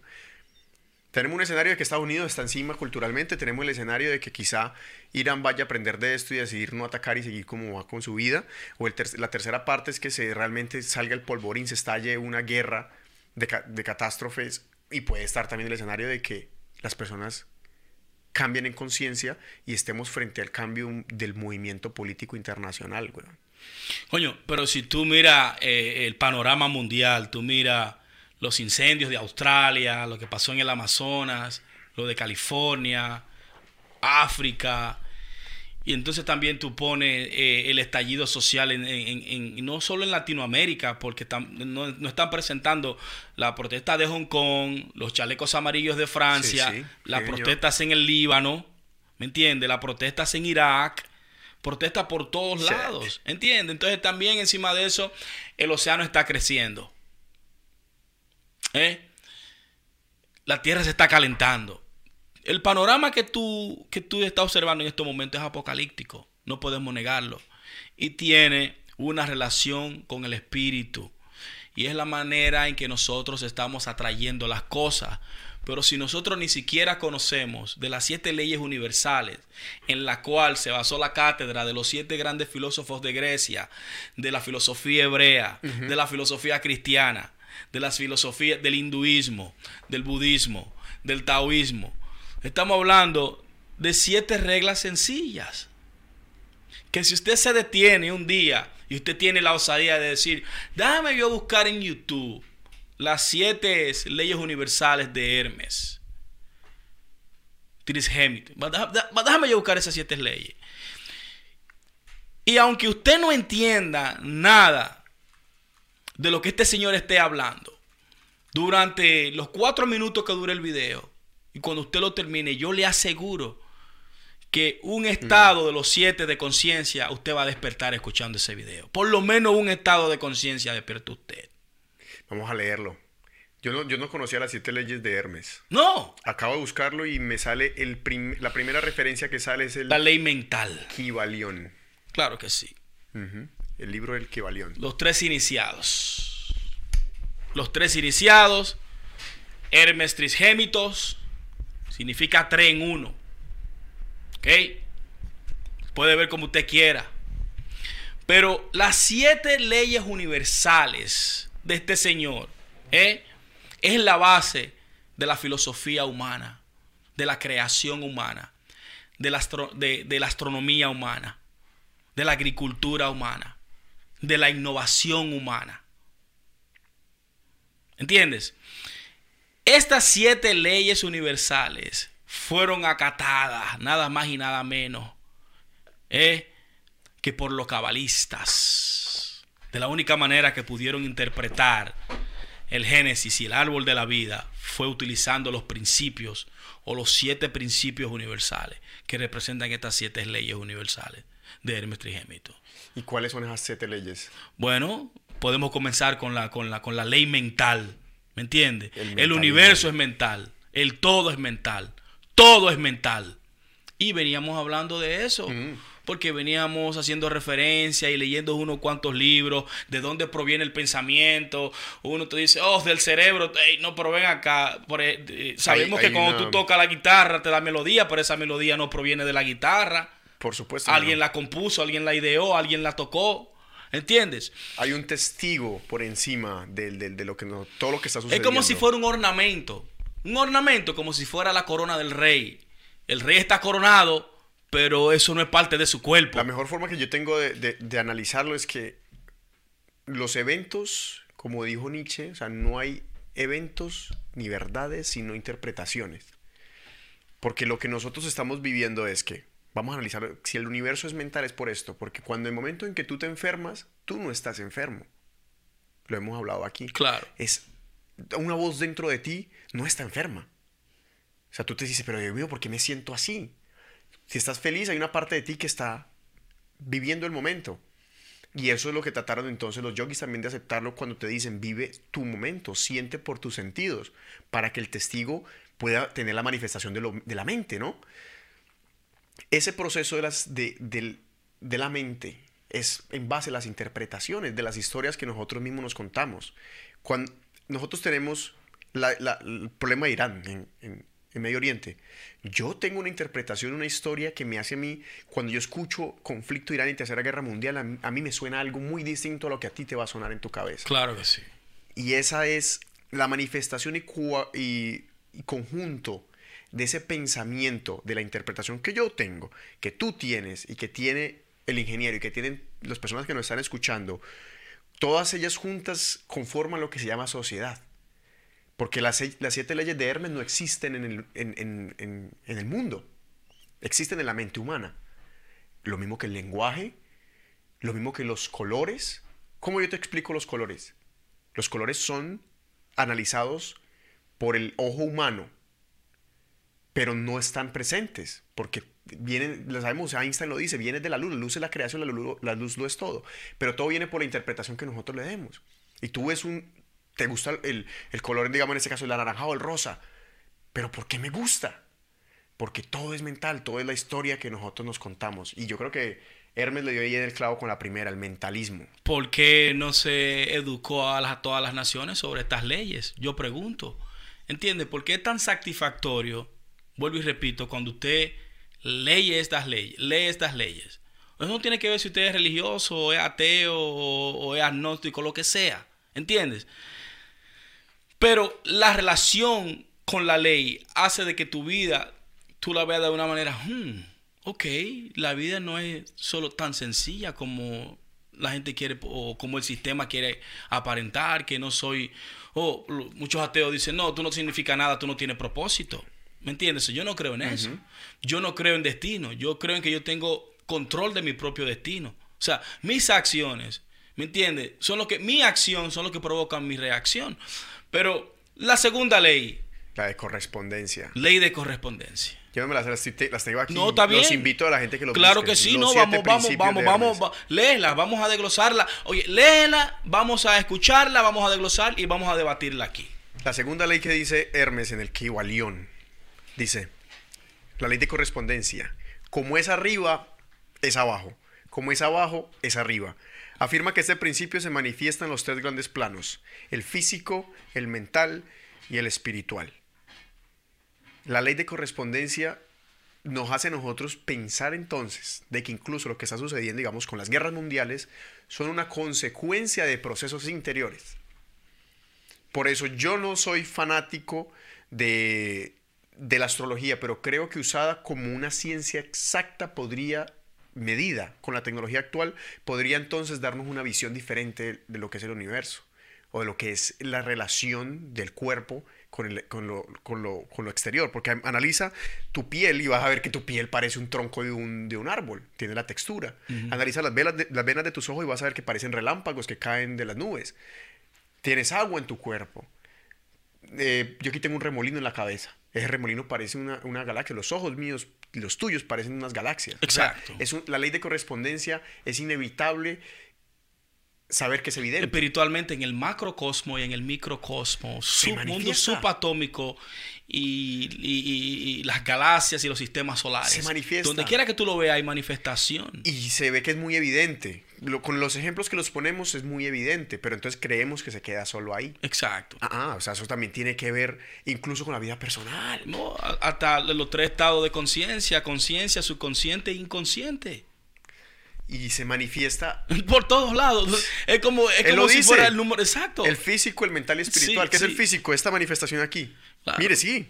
Claro. Vea lo que le hicimos los ejemplos. Ahora, el mental es que como tú piensas, así también se va. O sea, tú tienes. Memoria, recuerdo, deseo. Y yeah, tienes también- yeah, yeah. Tú tienes una, una tesis, una hipótesis, y luego entonces tú sales con una síntesis. Sí, donde quiera que. Es- Es, una ley de que- correspondencia, claro que sí. Y ahora imagínate, entonces en el espiritual es lo mismo. Siempre van a haber unas leyes que, que Occidente y Oriente se chocan y entonces van a hacer algo nuevo que es la Es globalización. como tú lo dices, ¿me entiendes? Depende cómo tú eh, in- eh, interpretes el símbolo, la simbología, lo que tú interpretes, lo que tú veas, ¿me entiendes? Y eso es, bueno, si hacemos aquí un pequeño paréntesis con el libro que, te, que estamos mostrando el otro día, la Cábala, Cábala Universal, muestran que todo está compuesto, digamos, de las mismas partículas de materia, Mm, Claro átomos, que sí, pero tú decides qué ver en ellas. seguro.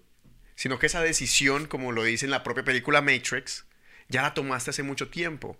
Solamente tienes que encontrar el porqué. El por qué la tomaste. O sea, claro. uno, crea, uno quiere querrá decir, uy, no, pero yo no quiero ver aquí esto, ni te quiero ver aquí, yo quiero estar, pues, pucha, en una playa y quiero que se manifieste ahora, ¿no? Pero es que eso no funciona así porque esa decisión se tomó antes. Exacto. Todo punta que fuera así, sino que es el porqué. Yep. Y es una, la ley de correspondencia nos hace saber de que estamos dentro de este rol y que tenemos la capacidad de alterar los procesos. Tanto los procesos de afuera nos alteran los de adentro como los de adentro Y viceversa, claro que pueden sí. alterar los de afuera. Correcto. Y esto es místico, pero que se puede jugar mentalmente y como yo te digo, si se tecnifica con ciencias exactas, que no se le ha dejado el suficiente tiempo a esto, si se tecnifica con ciencias exactas, podemos estar viendo el inicio de una nueva revolución. La base de la matemática, si no, si no fuera, oye, no, no es que esta ley, estas siete leyes tienen que ver con todo, lo cubren y lo acaparan todo, porque fueron que le dio el principio a los seres humanos a darle sentido a las cosas, a través del lenguaje, a través de las matemáticas, a través de los cálculos. Y la, la matemática hacen parte del, del reino mental. Claro que sí. Continúa con la tercera ley. Mira, la tercera ley dice la ley de la vibración. Hmm, todo vibra. Nada está inmóvil, todo se mueve, todo vibra. Es algo evidente. En el mundo subatómico se mantiene un proceso de creación y destrucción. No, pa, pa, pa, pa, pa. Se chocan dos partículas y nace. Lo que nueva- tenemos que nosotros hablar de entanglement y explicarlo aquí en términos y, y con un lenguaje que la gente pueda entender. Entanglement. eh, Sí, ¿eso porque cómo se le en, diría en en est- en español, esto- Fred? en estos días se pudo teletransportar un electrón de un chip a otro chip. Nunca antes.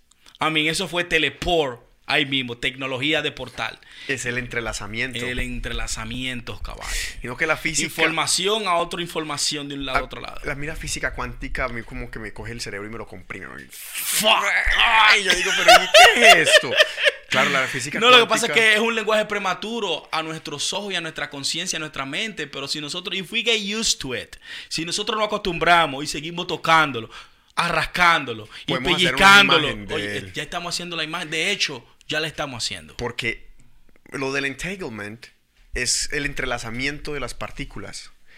Eso quiere decir que, según la física cuántica, las partículas subatómicas todas tienen entre sí una comunicación inmediata y directa, sin necesidad de intermediarios.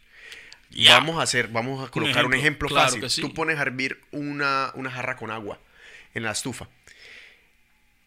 Ya se sabe que si le aplicas cierta cantidad de temperatura por cierto determinado tiempo, se va, a se va a evaporar el 20% de esa agua. Claro, Inminentemente, lo que no se puede decir es qué partículas se van a evaporar. exacto, Las- Eso es aleatorio. exacto. Entonces, de esa misma manera, ellas tienen que tener una comunicación para decirse entre sí, tú te quemas, yo no me quemo. Tú te quemas, yo no me quemo. Tú sí, yo no. Estos no. Es, es una comunicación inmediata. Sí. Y se puede aplicar con la ley de correspondencia a lo más grande. Wow. Hay o sea, tus partículas de nitrógeno se están comunicando con las partículas de nitrógeno del otro lado de la galaxia para hacer una correspondencia instantánea entre ellas. Wow. Esa es la ley de entrelazamiento, que mucha gente le quiere llamar la mano de Dios. Y es que si dos partículas nacen en, iguales circunstancias, lo que se le haga a la una sucede a la otra. Damn. Aprendimos ya a hacer eso. Sí. Imagínate, el ser humano aprendió a hacer eso y la gente está, la gente está en Belén con los pastores. Claro, porque están ahí con- leyendo el libro y no quieren aplicar lo leído. Tú no puedes pasarte miles y miles de años leyendo el libro Nacho y cuando tú vayas a leer un letrero no sepa leer. That's right. O sea, lo expliqué en términos... eh, eh, No, eh, that's right. That- ¿Tú me entiendes? Eh, eh, eh, I mean, come on, man. Pero entonces, Rural, ¿me entiendes? esos tipos hicieron eso. Ellos lo habían hecho, ya lo lograron los chinos transportar una partícula a un satélite. Sí. Porque dice que si ellos crean, digamos, un electrón que tiene un cierto movimiento, Spin. un spin, vuelta.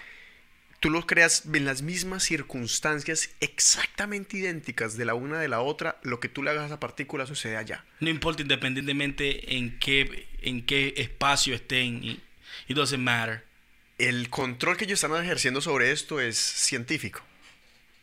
Es un control eh, físico. Vamos a hablar con los planos que usa Hermes, físico y mental y espiritual. Ellos lo hacen físico. Hay personas que tienen la capacidad de hacer esto espiritualmente. O sea, estamos hablando de los grandes avatares, Exacto. que han logrado espiritualmente tener una paz completa con todo lo Con que el todo. con el todo que lo rodea. Mm. Eso es otra forma de entanglement. Es que todo lo que se lo que se expresa científicamente se puede go. aplicar en la Claro vida. que sí, de eso se trata. Espiritual, físico y astral.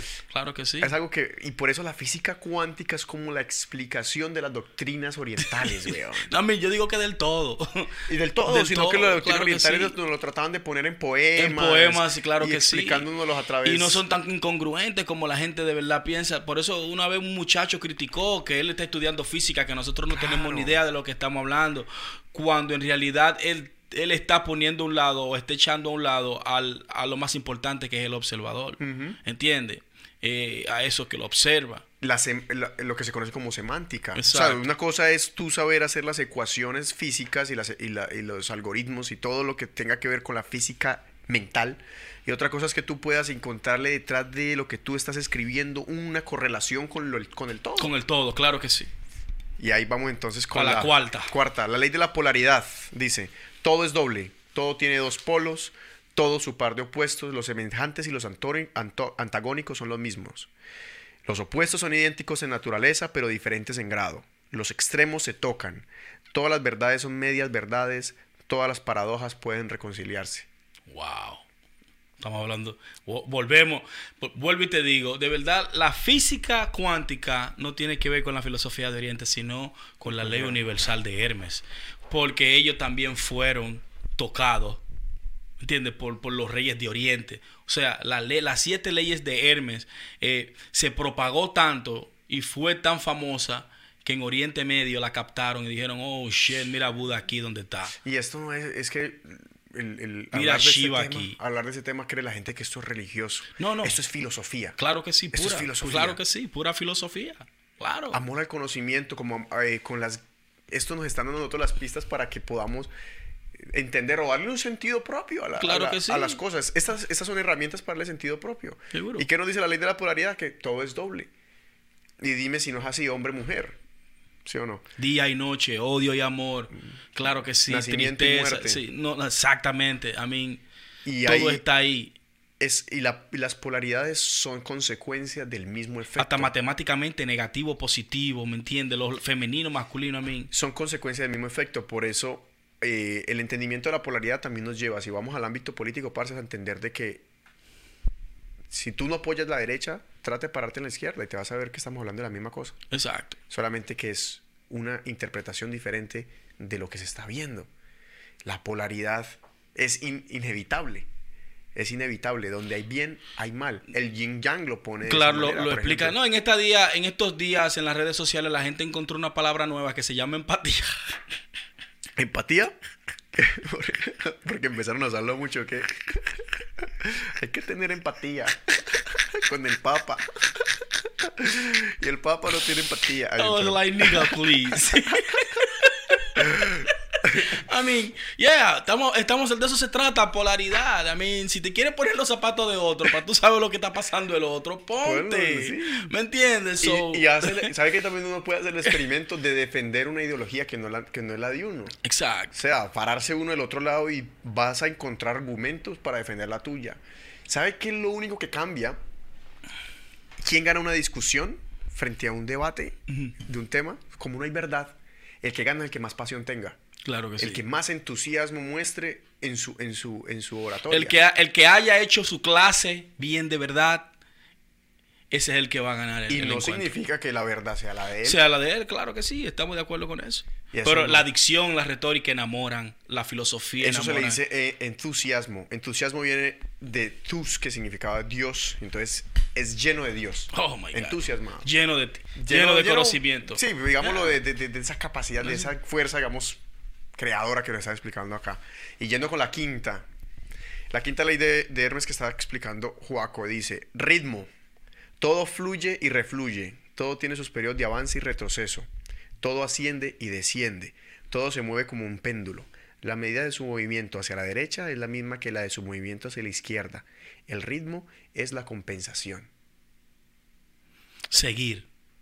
¿Entiendes? O sea, la compensación no es el resultado de la acción, sino de tú seguir adelante independientemente haya muerte, haya guerra, haya destrucción, haya tristeza, lo que sea, tú sigues moviéndote. Eh, Porque en algún momento eso, eso es toda esa desilusión y todo ese, eh, ese, ese, ese transitorio de destrucción en algún momento se va a poner de destrucción y tú vas a construir y tú vas a construir. Tú vas a tener mil años de paz, dos mil años de paz, lo que sea. O porque todo como un efecto magnánimo, ¿me entiendes? Todo es como, ok, yo no te puedo azotar todo el día sin que tú tengas eh, sin que tú tengas eh, eh, eh, un, un- un tiempo eh, en el que tú te puedas recuperar para volver otra vez a aguantar los latigazos. Eso, eso es cierto. ¿Entiendes? Eso uno lo nota mucho, por ejemplo, en los ciclos, pues yo lo puedo asociar con los ciclos de la vida de cuando llega, por ejemplo, la decrepitud. O sea, más allá de la vejez, la decrepitud, Decrépito. que pareciera que todo termina mal. Sí.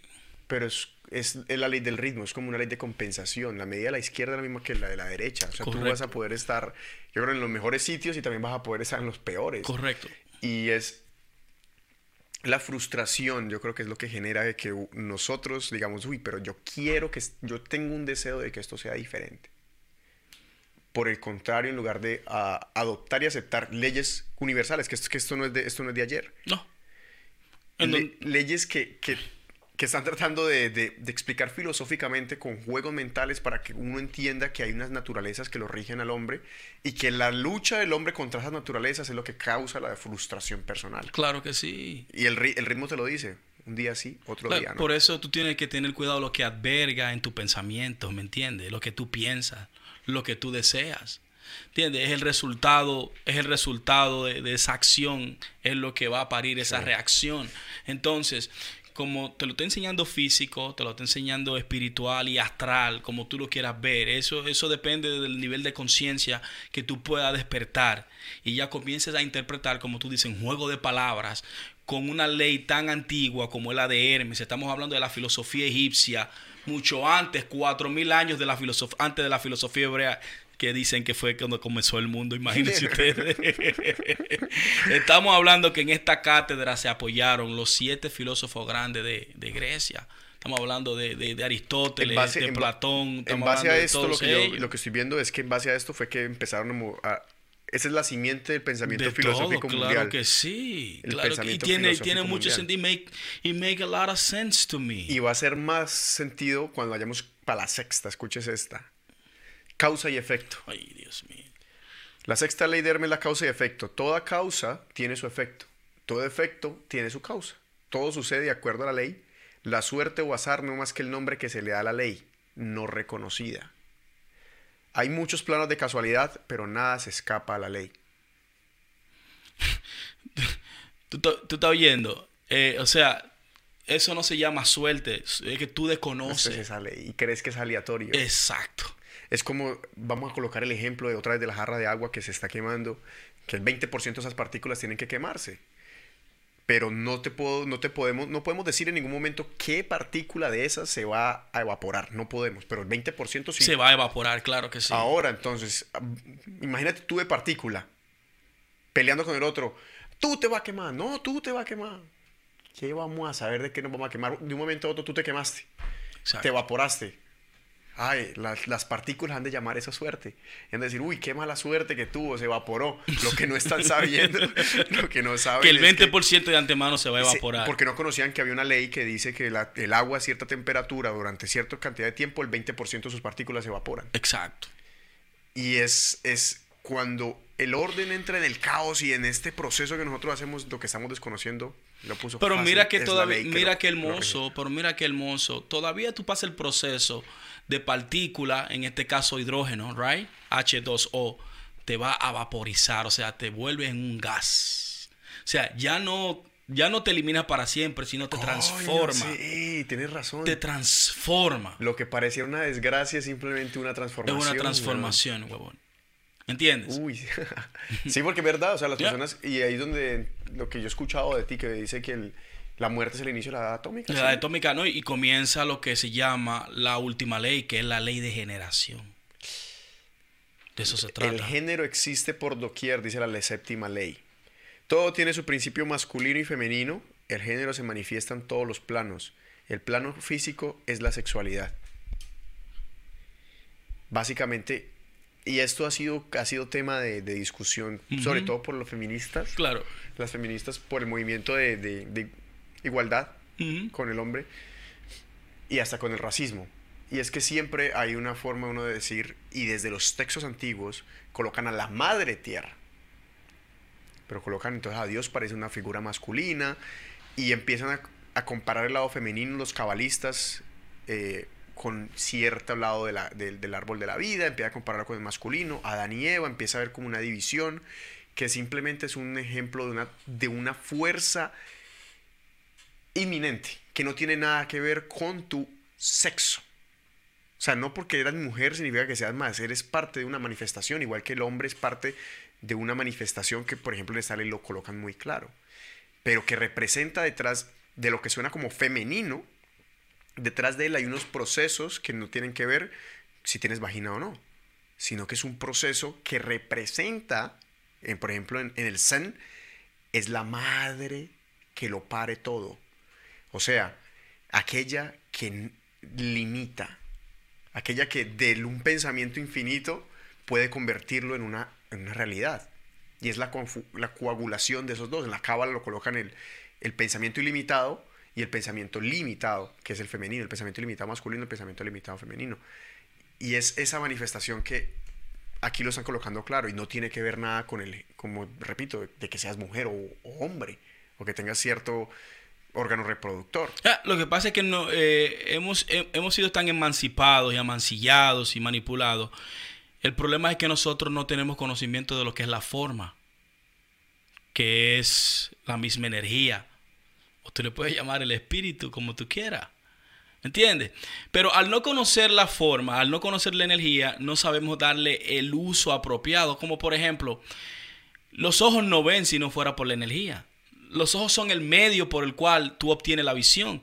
Cuando tú quieres ver, primero se produce en el pensamiento y el pensamiento sabemos que viene de la nada, de la nada, de la nada eh, constante, right? O sea, de la nada te vino el pensamiento, la energía se produjo, se, se, activó la energía hacia la visión y, hacia el ojo y el ojo produjo la visión. Lo mismo sucede con el oído. Esa misma, la misma energía, la misma energía, la misma forma, el mismo pensamiento que pensó un minuto antes proyectar una, una imagen a través del ojo, ¿me entiendes? Esa misma energía proyecta eh, eh, la, energía hacia el oído y el oído produce lo que es la audición, entonces tú escuchas. De esa misma forma, hay una energía que se proyecta al cerebro. Eso depende como tú la tengas, como tú la puedas proyectar. Por eso es que eh, el, el, intelecto del hombre es el alma, es el alma que posee. ¿Me entiendes? Porque ella es, la, ella es la que está llena de dara, de información. Y mientras más conocimiento tú tengas de lo que es la energía y tú puedas separar la energía de la masa, pero al mismo, pero al mismo tiempo entiendas que la energía es igual a la masa y la masa es igual a la energía. Es una ¿Ah? manifestación todo de, lo mismo. Exacto. Si tú te logras manejar dentro de esas siete leyes universales y entiendes y comienzas a contemplar y a palpar lo que son los cuatro elementos, las cuatro realidades, eh, tus órganos, conocer tus órganos, corazón, hígado, órgano reproductivo, mente, right? Y tú comienzas a darle y a utilizar la energía y a proyectarla de una manera educada. Entonces, la proyección que tú que tuvieras en estos momentos no fuera destrucción, ni guerra, ni papa manoteando mujeres, ni nada de eso. Es esa, esa, esa correlación que tú haces ahí, énfasis también lo, lo, lo pueden, se puede analizar en el momento en que estos siete principios se repartieron por el mundo. Y es que luego los, los hindús, los hinduistas le dieron una interpretación a estos con los chakras. Y los chakras entonces te, también te, señalan puntos directos del, del, cuerpo, que son una correlación tanto con las leyes que lo rigen como lo que se está afuera. Y por eso nosotros llegamos a este punto, después de estar hablando de la Tercera Guerra Mundial, de, cómo empezamos el año, llamo al punto de tocar un poco de lo que va más allá, de lo que se esconde detrás de lo, de lo, evidente, lo físico. De lo que se ve. Y es que nosotros pensamos de que las guerras son algo aparte, algo externo, algo que no, no hace parte ni de la conciencia propia individual ni de la conciencia social. Come este proceso, estos procesos pueden ser producidos, revertidos, cambiados, modificados, de cualquier manera. Solamente que nosotros en estos momentos cuando nosotros nos despertamos el 2 de enero, lo vimos, que, estaba la noticia de lo que, del ataque a este hombre general, nosotros lo vimos como un evento de suerte. Sí. ¿Sí o no? Claro. qué mala suerte, mira, Trump mató al tipo. Lo que no sabemos es la ley que lo está gobernando. Esto es una ley que se viene repercutiendo desde el momento en que se generó un cambio abrupto en la sociedad, en el pensamiento de la sociedad, y empezó una serie de desencadenamientos de situaciones. Pero en base a estas mismas leyes, se sabe que para la izquierda la misma medida que para la derecha, así como todo puede ir en, orden hacia el, pareciera no aspirar hacia el caos, el proceso también puede ser revertido. Porque ese proceso puede ser del mismo modo en el sentido contrario. No, claro que sí. Sino que el, y aquí es donde yo, yo trato de hacer mi punto y donde estos temas no son muy bien recibidos. Y es que el en Occidente se fortaleció el poder de las ciencias exactas y se le detrimó y se le quitó el espacio de lo que significaba el proceso personal de cada, de cada individuo. De cada individuo, claro. Eso lo podemos ver reflejado en depresiones, en trastornos de ansiedad, de hiperactividad. La gente dice, ay, pero ¿por qué sucede eso? Simplemente porque parece que nosotros nos hemos alejado. El mundo sí es cruel. De, una, de un entendimiento semántico. La semántica, ¿qué es? El sentido que se le da a las cosas, a las personas.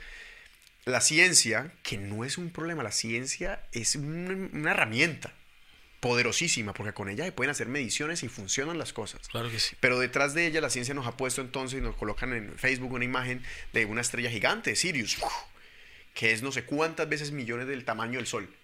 Y luego entonces al lado del Sol colocan a la Tierra y uno se pregunta, Dios mío, entonces yo qué soy, weón. Yo no soy nada. Si Sirius es 30 veces el tamaño del Sol y el Sol es como no sé cuántas veces más grande que la Tierra, yo no soy nada. Claro. Entonces entramos en un proceso de fragmentación y colocamos al ser humano por abajo.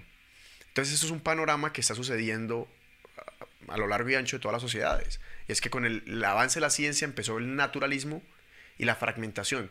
Nos dicen el naturalismo, somos simplemente, la evolución existe, vamos, no vamos a negarla, pero nos dicen, no somos un animal, no somos un primate que, que evolucionó. Y no nos dicen a nosotros que dentro de nuestra cabeza hay unos procesos que pueden modificar el sentido de todo lo que se observa. No, estamos hablando de que, pensé, salió un perro porque dije que iba a salir un perro. Abra claro. Sino que es, depende del evento que me llegue, la interpretación que yo le puedo dar. Así es. Y esos procesos son los que van, los que cambian la geopolítica mundial. Cuando tú coges un periódico por la mañana y colocas toda, cada uno de los, de los titulares, tú dices, pero nada, ninguno de esos tiene que ver con el otro, todo no tiene sentido. Pero si tú vas un poquito más al fondo, vas a encontrar que todos tienen una tendencia claro. hacia, hacia una parte. Es lo que sucedió antes de la Segunda Guerra Mundial, que era el proceso de división y que casualmente, sin hacer apología vez a la astrología, dicen que fue el momento en que nació entonces la era de Acuario, ¿no? Claro. El proceso de división era que, que usted ¿qué encontraba la cura contra un, contra un virus. sacaron a los judíos de Alemania. Hay virus informáticos. ¿Qué es eso? Un proceso que, eso hay un filósofo que se llama Bing Chul Han que lo explica como el proceso inmunológico. El proceso inmunológico que es, hay un extraño, lo, lo elimino. Todo lo que sea extranjero es eliminado. Pero después de que pasamos esa era, nosotros estamos en la era de que lo, lo, de lo mismo causa el daño. ¿De qué estamos hablando? Siglo XXI, obesidad. Usted no lo está matando, a uno no lo está matando la, falta de nutrición, sino el exceso de lo mismo. A nosotros no nos están matando el extranjero. Porque todos estos ataques que hay en los países o los shootings de las escuelas que hay aquí en Estados Unidos son hechos por la misma gente de acá. Exacto. Por más de lo mismo. O sea, que ya no es el factor inmunológico, sino el factor propio. Y viene toda la depresión. No te está cayendo una enfermedad afuera.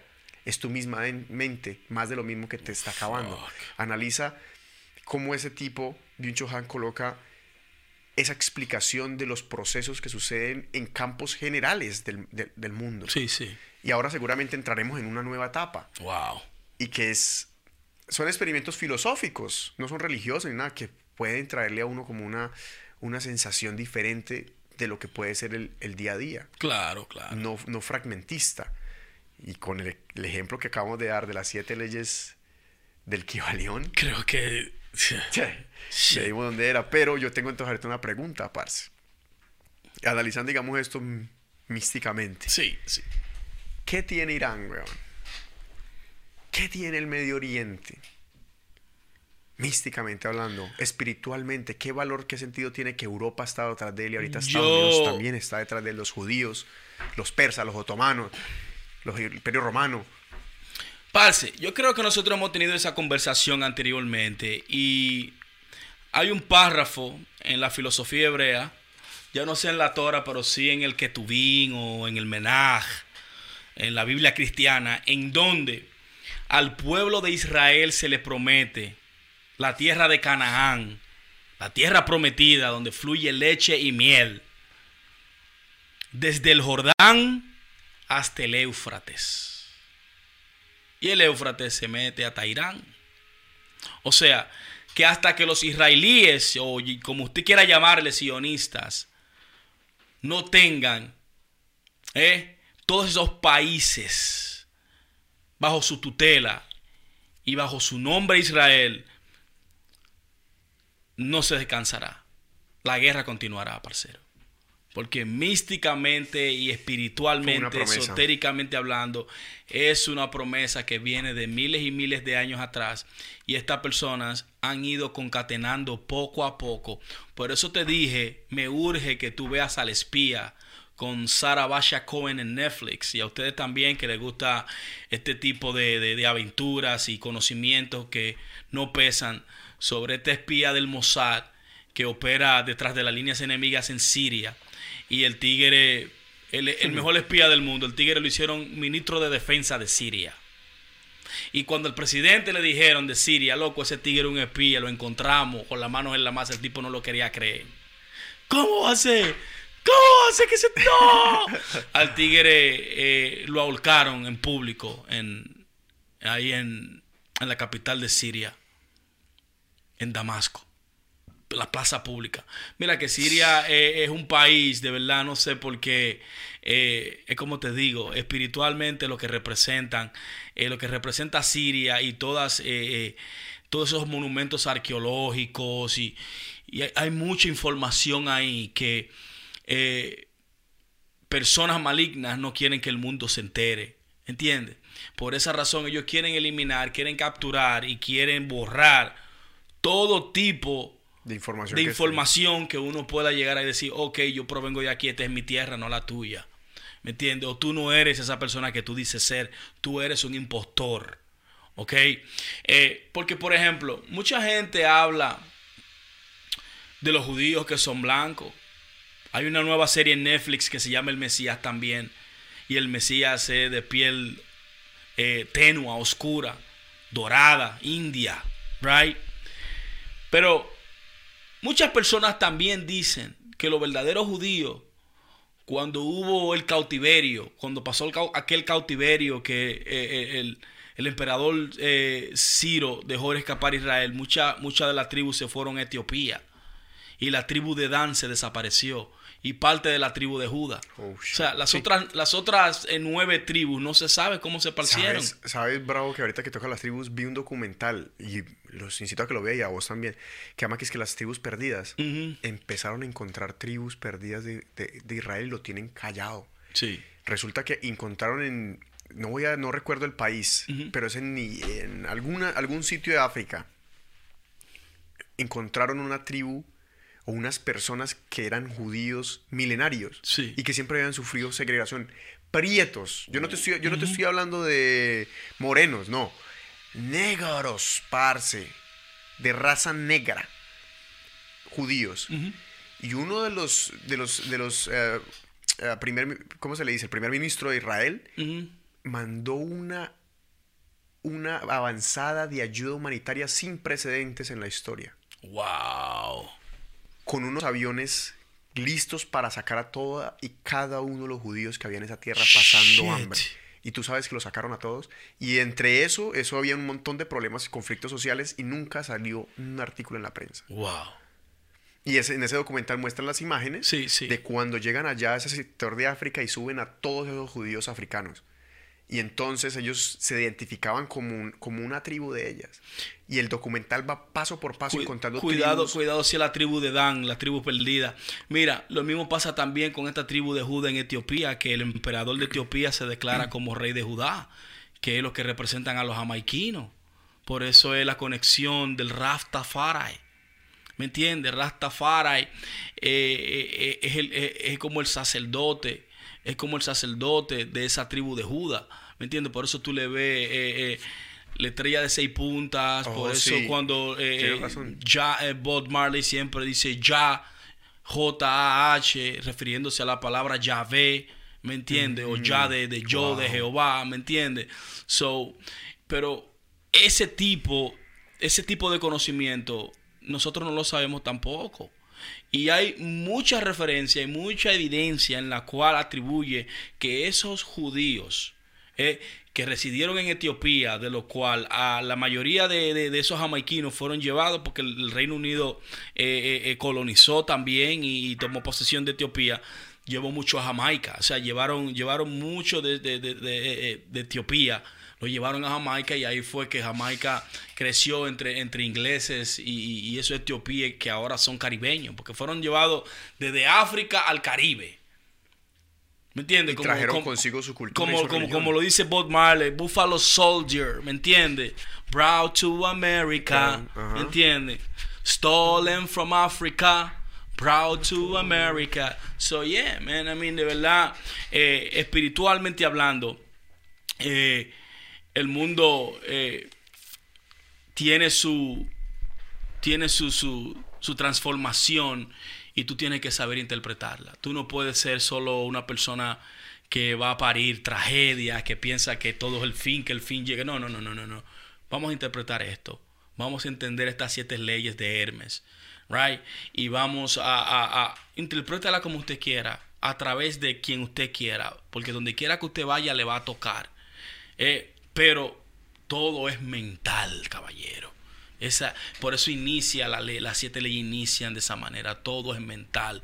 Y como los sionistas saben de por sí, porque controlan la cábala, son cabalistas también, estos sionistas que están detrás de eso saben el poder que tiene el árbol de la vida. Claro. ¿Entiendes? Y por eso es que son tan poderosos, porque lo saben desde el principio, saben que ellos pueden capturar, si ellos quieren, como ya se ve, ya, ya tienen a bueno, ya Trump firmó una ley de que declara a, los judíos como una raza. O sea, ya oh, no es una religión, lo firmó como raza. Claro que sí. Le dio, abrió una embajada en Jerusalén, declarando a Jerusalén como la capital de Israel. Y no tanto eso, también le dio la, eh, la ley, le dio la luz verde a los israelíes para que ellos comenzaran establecimientos en Golden Heights, que es la tierra más productiva del planeta Tierra. ¿Y dónde son, los Golden Esos son en el norte de Siria. O en frontera con Israel. ¿Y eso es territorio fértil para la... La mejor tierra del mundo. Ahí ya se el lago, ahí pasan dos ríos y, termina un lago. De ese lago es que Israel se provee, provee agua a sus ciudadanos y a, su, a sus plantaciones y a todo eso, porque los israelíes plantan en el desierto y todo lo han vuelto verde han buscado la manera tecnológicamente de cómo. cambiarlo. Y sí, ahí se da hasta naranja agria. Hasta, hasta, China, como nosotros le decimos China. La, orange. la chinola. No, no, la, orange, como ustedes le dicen. Sí, la naranja. La naranja. Ellos, ellos, ellos producen naranja y todo eso. Es que en el Medio Oriente. So, entonces, eh, el lado místico que tiene eh, Israel desde el Jordán. Eso significa Egipto también. O sea, no es que Egipto está tampoco... Eh, Se va a salvar Exactamente. Ellos están tomando uno por uno. Exactamente. Desde Egipto hasta Irán, hasta Irán, esa es la gran promesa del pueblo sionista. Y después de que los establecieron, después de, la finalizar la Segunda Guerra Mundial. Después del 49. Que establecieron el Estado de Israel, eso fue un Estado impuesto. Ya. Y en definitiva, ellos tienen ahí como un objetivo que es difícil de dimensionar porque tiene un contenido religioso y tradicional oral muy, muy poderoso. Son generaciones tras generaciones, tras generaciones, tras generaciones que siempre han tenido esa identidad y esas personas. Ellos poseen dentro de su semántica personal una, un entendimiento del mundo que nosotros quizá no. Ellos lo ven. Es, ven muy diferente. Como la tierra que les debe pertenecer a ellos. Claro. Y ahí es cuando ellos dicen lo del Mesías, ¿no? Que el Mesías no es generalmente una persona que va a llegar, sino la reunión de las doce tribus. Y con el aparecimiento, digamos, de estas tribus de las que estamos hablando. Para, para vivir en Israel, según la profecía, una vez llegue el Mesías es porque se viene el Apocalipsis. O sea, cuando se reúnan las doce tribus de Israel, en ese, en ese, en ese, en ese momento eh, va a empezar la espiral hacia la destrucción, según la profecía. Sí, sí, sí, sí. Pero ¿Qué tan cerca podemos estar de eso si estamos viendo cómo aplican sus tentáculos para acabar con toda esa tierra desde el Jordán Yo creo que falta mucho tiempo, ¿me entiendes? Quizás nuestra nosotros no lo vamos a ver. No, quizás no. Porque no. pero es que igualmente el mundo da un cambio que mira lo que pasó en Irán que de una sola generación la obligaban a tener el burke de un momento a otro le pegaban si no lo tenía, si lo tenía y luego le vuelven otra vez y le dice póngaselo. Te has puesto a pensar los papás de nosotros cuántas guerras no han vivido. O sea, es que todo está... La generación que, que estamos representando ahora, la, el movimiento millennial y la generación X y la, la, generación Y, vienen acarreando quién sabe qué cantidad de, otros de otras de eventos geopolíticos que vayan, vayan a cambiar por completo la historia de la humanidad. Ah. Y ahora con los memes. Coño, ingeniero. Pues madre. Porque vea, los, ahorita estamos con ese fenómeno que yo te estaba comentando al, principio del programa. Todos estos millennials, bueno, nosotros los que controlamos las redes sociales, eh, obviamente sacamos de... Los memes son un medio comunicativo. y nos están criticando mucho que porque sacan memes sobre la guerra mundial. sacaron una, una, foto de Jaime Rodríguez, fue el que mandó usted, ¿cierto? Que, que Jaime Rodríguez así con una, una pistola. Y diciendo, y llorando. Es que cuando tienes que matar a Diomedes Díaz, que es un cantante, a Diomedes Díaz zombie. Pero Diomedes Díaz dominicano, what the fuck? Ah, no, hay otro. Ah, ese otro. Ese es otro. y entonces aparece Kevin Hart. Y es que yo yéndome para México para que no me, no me, no me suelten en Irak. Oh, hola, buenos días, buenas noches. y hablando español. Pero es un... La gente tiene una idea equivocada y que, señores, primeramente, eh, déjenme decirle que las 3.000 tropas que está mandando eh, y Trump hacia el Medio Oriente no van hacia Irán, ¿entiendes?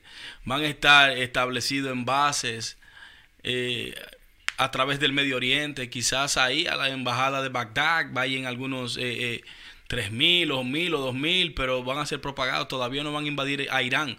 Para Estados Unidos invadir a Irán necesita ir al Congreso estadounidense. Claro, Trump puede ordenar cualquier ataque sin permiso alguno, a previo, pero para declarar la guerra tiene que pasar por el Congreso estadounidense. Y la respuesta de los demócratas de verdad fue repulsiva, porque en verdad eh, nadie se esperaba. Eh, este ataque por lo que Trump venía predicando sobre su política anti-intervencionista, ¿me entiendes? Que no quería otra guerra, eso como un Quagmire, un War, ¿me entiendes? Eso, la eh, destrucción, viene resección, viene inflación y estamos hablando de, de un ball player diferente. ¿Qué puede generar esto en las elecciones del 2020? Mira, si esto se sale de las manos, esto puede generar que él pierda las elecciones. Porque una de las promesas en lo que muchos libertarians y muchos independientes votaron por él, fue, votaron por él, fue tratando de, evadir otra guerra, que en estos días salieron de Afghanistan Papers, yo no sé si tú pudiste leerlo, te lo voy a mandar para que veas de cómo los generales y los contratistas estaban sobrevaluando los contratos y los generales enriqueciéndose, los contratistas enriqueciéndose, sí, sin ningún gol, ellos no sabían a quién que ellos iban a pelear en Afganistán porque que Afganistán es totalmente gobernado por el, por el, por el talibán, ¿entiendes? Y primeramente tú invadiste Afganistán atrás de Bin Laden, que era de Al Qaeda, ni siquiera Pakistán, ni siquiera Talibán. Los talibanes y Al Qaeda no se llevan bien porque luchan, luchan también, luchan en contra. Entonces Estados Unidos entró a Afganistán creyendo como que se iba a encontrar con el apoyo masivo de los talibanes a favor de ellos y ahí el talibán no le gustó eso. So, Donald Trump tenía reunión con el talibán. Ningún presidente estadounidense se había sentado a charlar con el talibán. Claro que sí, porque a nosotros los medios de comunicación nos vendieron que el talibán es un grupo terrorista. Bueno, ya después que tienen 20 años de guerra lo es, pero talibán es lo que significa es estudiantes en, en, en, en Farsi. ¿Me entiendes? Que es la lengua afgana, una de las lenguas de tantas lenguas que hay en Afganistán. Y esas personas simplemente lo que están eh, combatiendo con, el invasor, ¿entiendes? Y de un momento a otro lo ponen en la lista terroristas, ¿me entiendes? Que los talibanes, ahora los talibanes están hablando con Donald Trump. Se vieron en Camp Davis, se vieron en otros sitios y supuestamente van a llegar a un acuerdo. Van a llegar a un acuerdo. Pero todo es como tan, eh, de verdad, si tú no tienes la habilidad para poder interpretar, Tú necesitas más, tú necesitas más que, tu visión, tú necesitas de tu espíritu para poder saber dónde estamos parados aquí en este mundo, Kevin. Porque si no, tú te, tú te, vuelves uno más del montón. Eh, comentando pavadas yendo Go USA, USA. No, que, o si no, algunos delirando. No, Irán le va a meter la mano a, a Estados Unidos. Really? I mean, really? ¿Tú crees que Estados Unidos no tiene la capacidad de, de, partirle el culo en, un par de minutos? Pero, ¿cuáles son las repercusiones que vendrán después de esa decisión? ¿Entiendes? De verdad. Igualmente, eh, puede haber un punto de hastío. O sea, puede haber un punto en que el pueblo iraní diga, no, pues que esto ya es suficiente. Y vienen trabajando desde el 79, eso ya son casi 40 años, que ellos han tenido a Estados Unidos como, no como un enemigo, porque también han sido aliados, pero simplemente como Un adversario. Un adversario. Lo saben, ellos lo tienen claro. Y tienen Claro. 40 años. Vamos a hablar de que antes de que llegara la revolución islámica y que estaba el, el Shah de Irán, ellos trabajaron, el, el gobierno americano y el gobierno iraní, trabajaron en crear su propio sistema de inteligencia. Claro que sí. En desarrollarles la- el ejército, Sí, la policía, sí, sí, las industrias. Estados Unidos desarrolló Iban en camino a eso, sí. colaboró el occidente, no Estados Unidos, colaboró en el desarrollo de Irán y ahora Irán, después de que entró la revolución islámica, es al- el ayatollah y, y, es- y el régimen tomó poder de esas agencias. Yo creo que ellos de- debajo de su manga han de tener varios objetivos que ellos saben y, com- y comprenderán, porque ellos son personas muy inteligentes, muy letradas, como lo hemos visto cuando habla Ayatollah y cuando hablan Un presidente, Un Rouhani presidente. o, ya. ellos saben muy bien que está bajo de su mano una decisión que puede cambiar por completo el curso de la humanidad y no se sabe si para bien o para mal. Claro. Por eso yo creo que ha- hemos de esperar de que la, la estabilidad mental, por así decirlo, de los dirigentes de Medio Oriente, de lo suficiente para no caer en el gancho que está tirando Donald Trump con una decisión que tomó. Porque si ellos siguen en esa, en esa decadencia, o sea, en esa, en esa toma de decisiones que genera esa decadencia, va a terminar, nosotros probablemente vayamos a terminar en algo peor. Pero el futuro es incierto. Así es. El futuro se está creando en cada instante.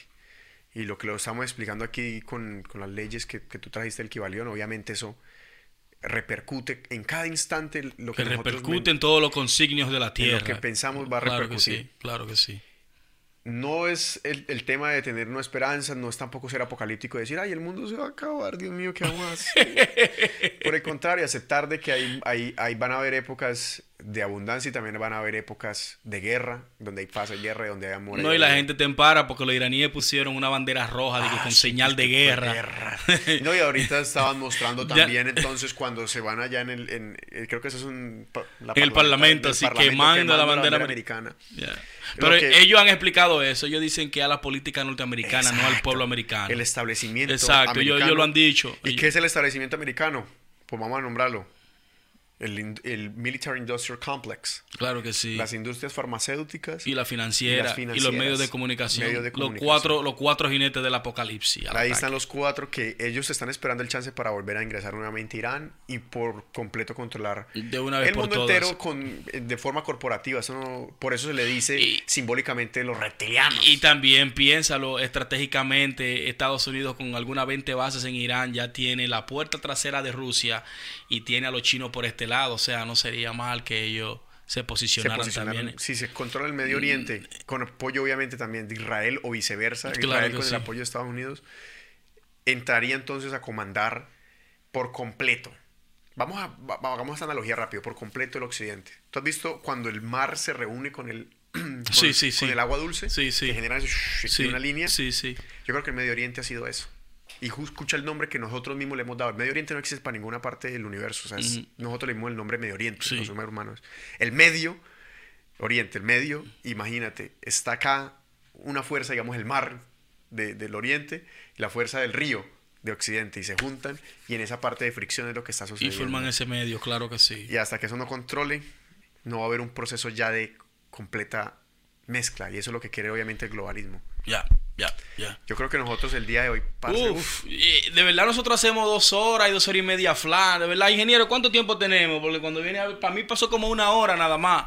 Dos horas y once minutos. Oye, Uy, tenemos ¿eh? dos Y horas. yo era diciendo, uy, Dios mío, no, no, no, no hicimos dos horas. No, no, muchachos, nosotros, No, hablamos- hablamos nosotros bastante. hablamos bien y lo recogimos bien. Yo creo que fue un programa muy compacto. Y porque- quiero, quiero aprovechar para invitar a las personas a que opinen.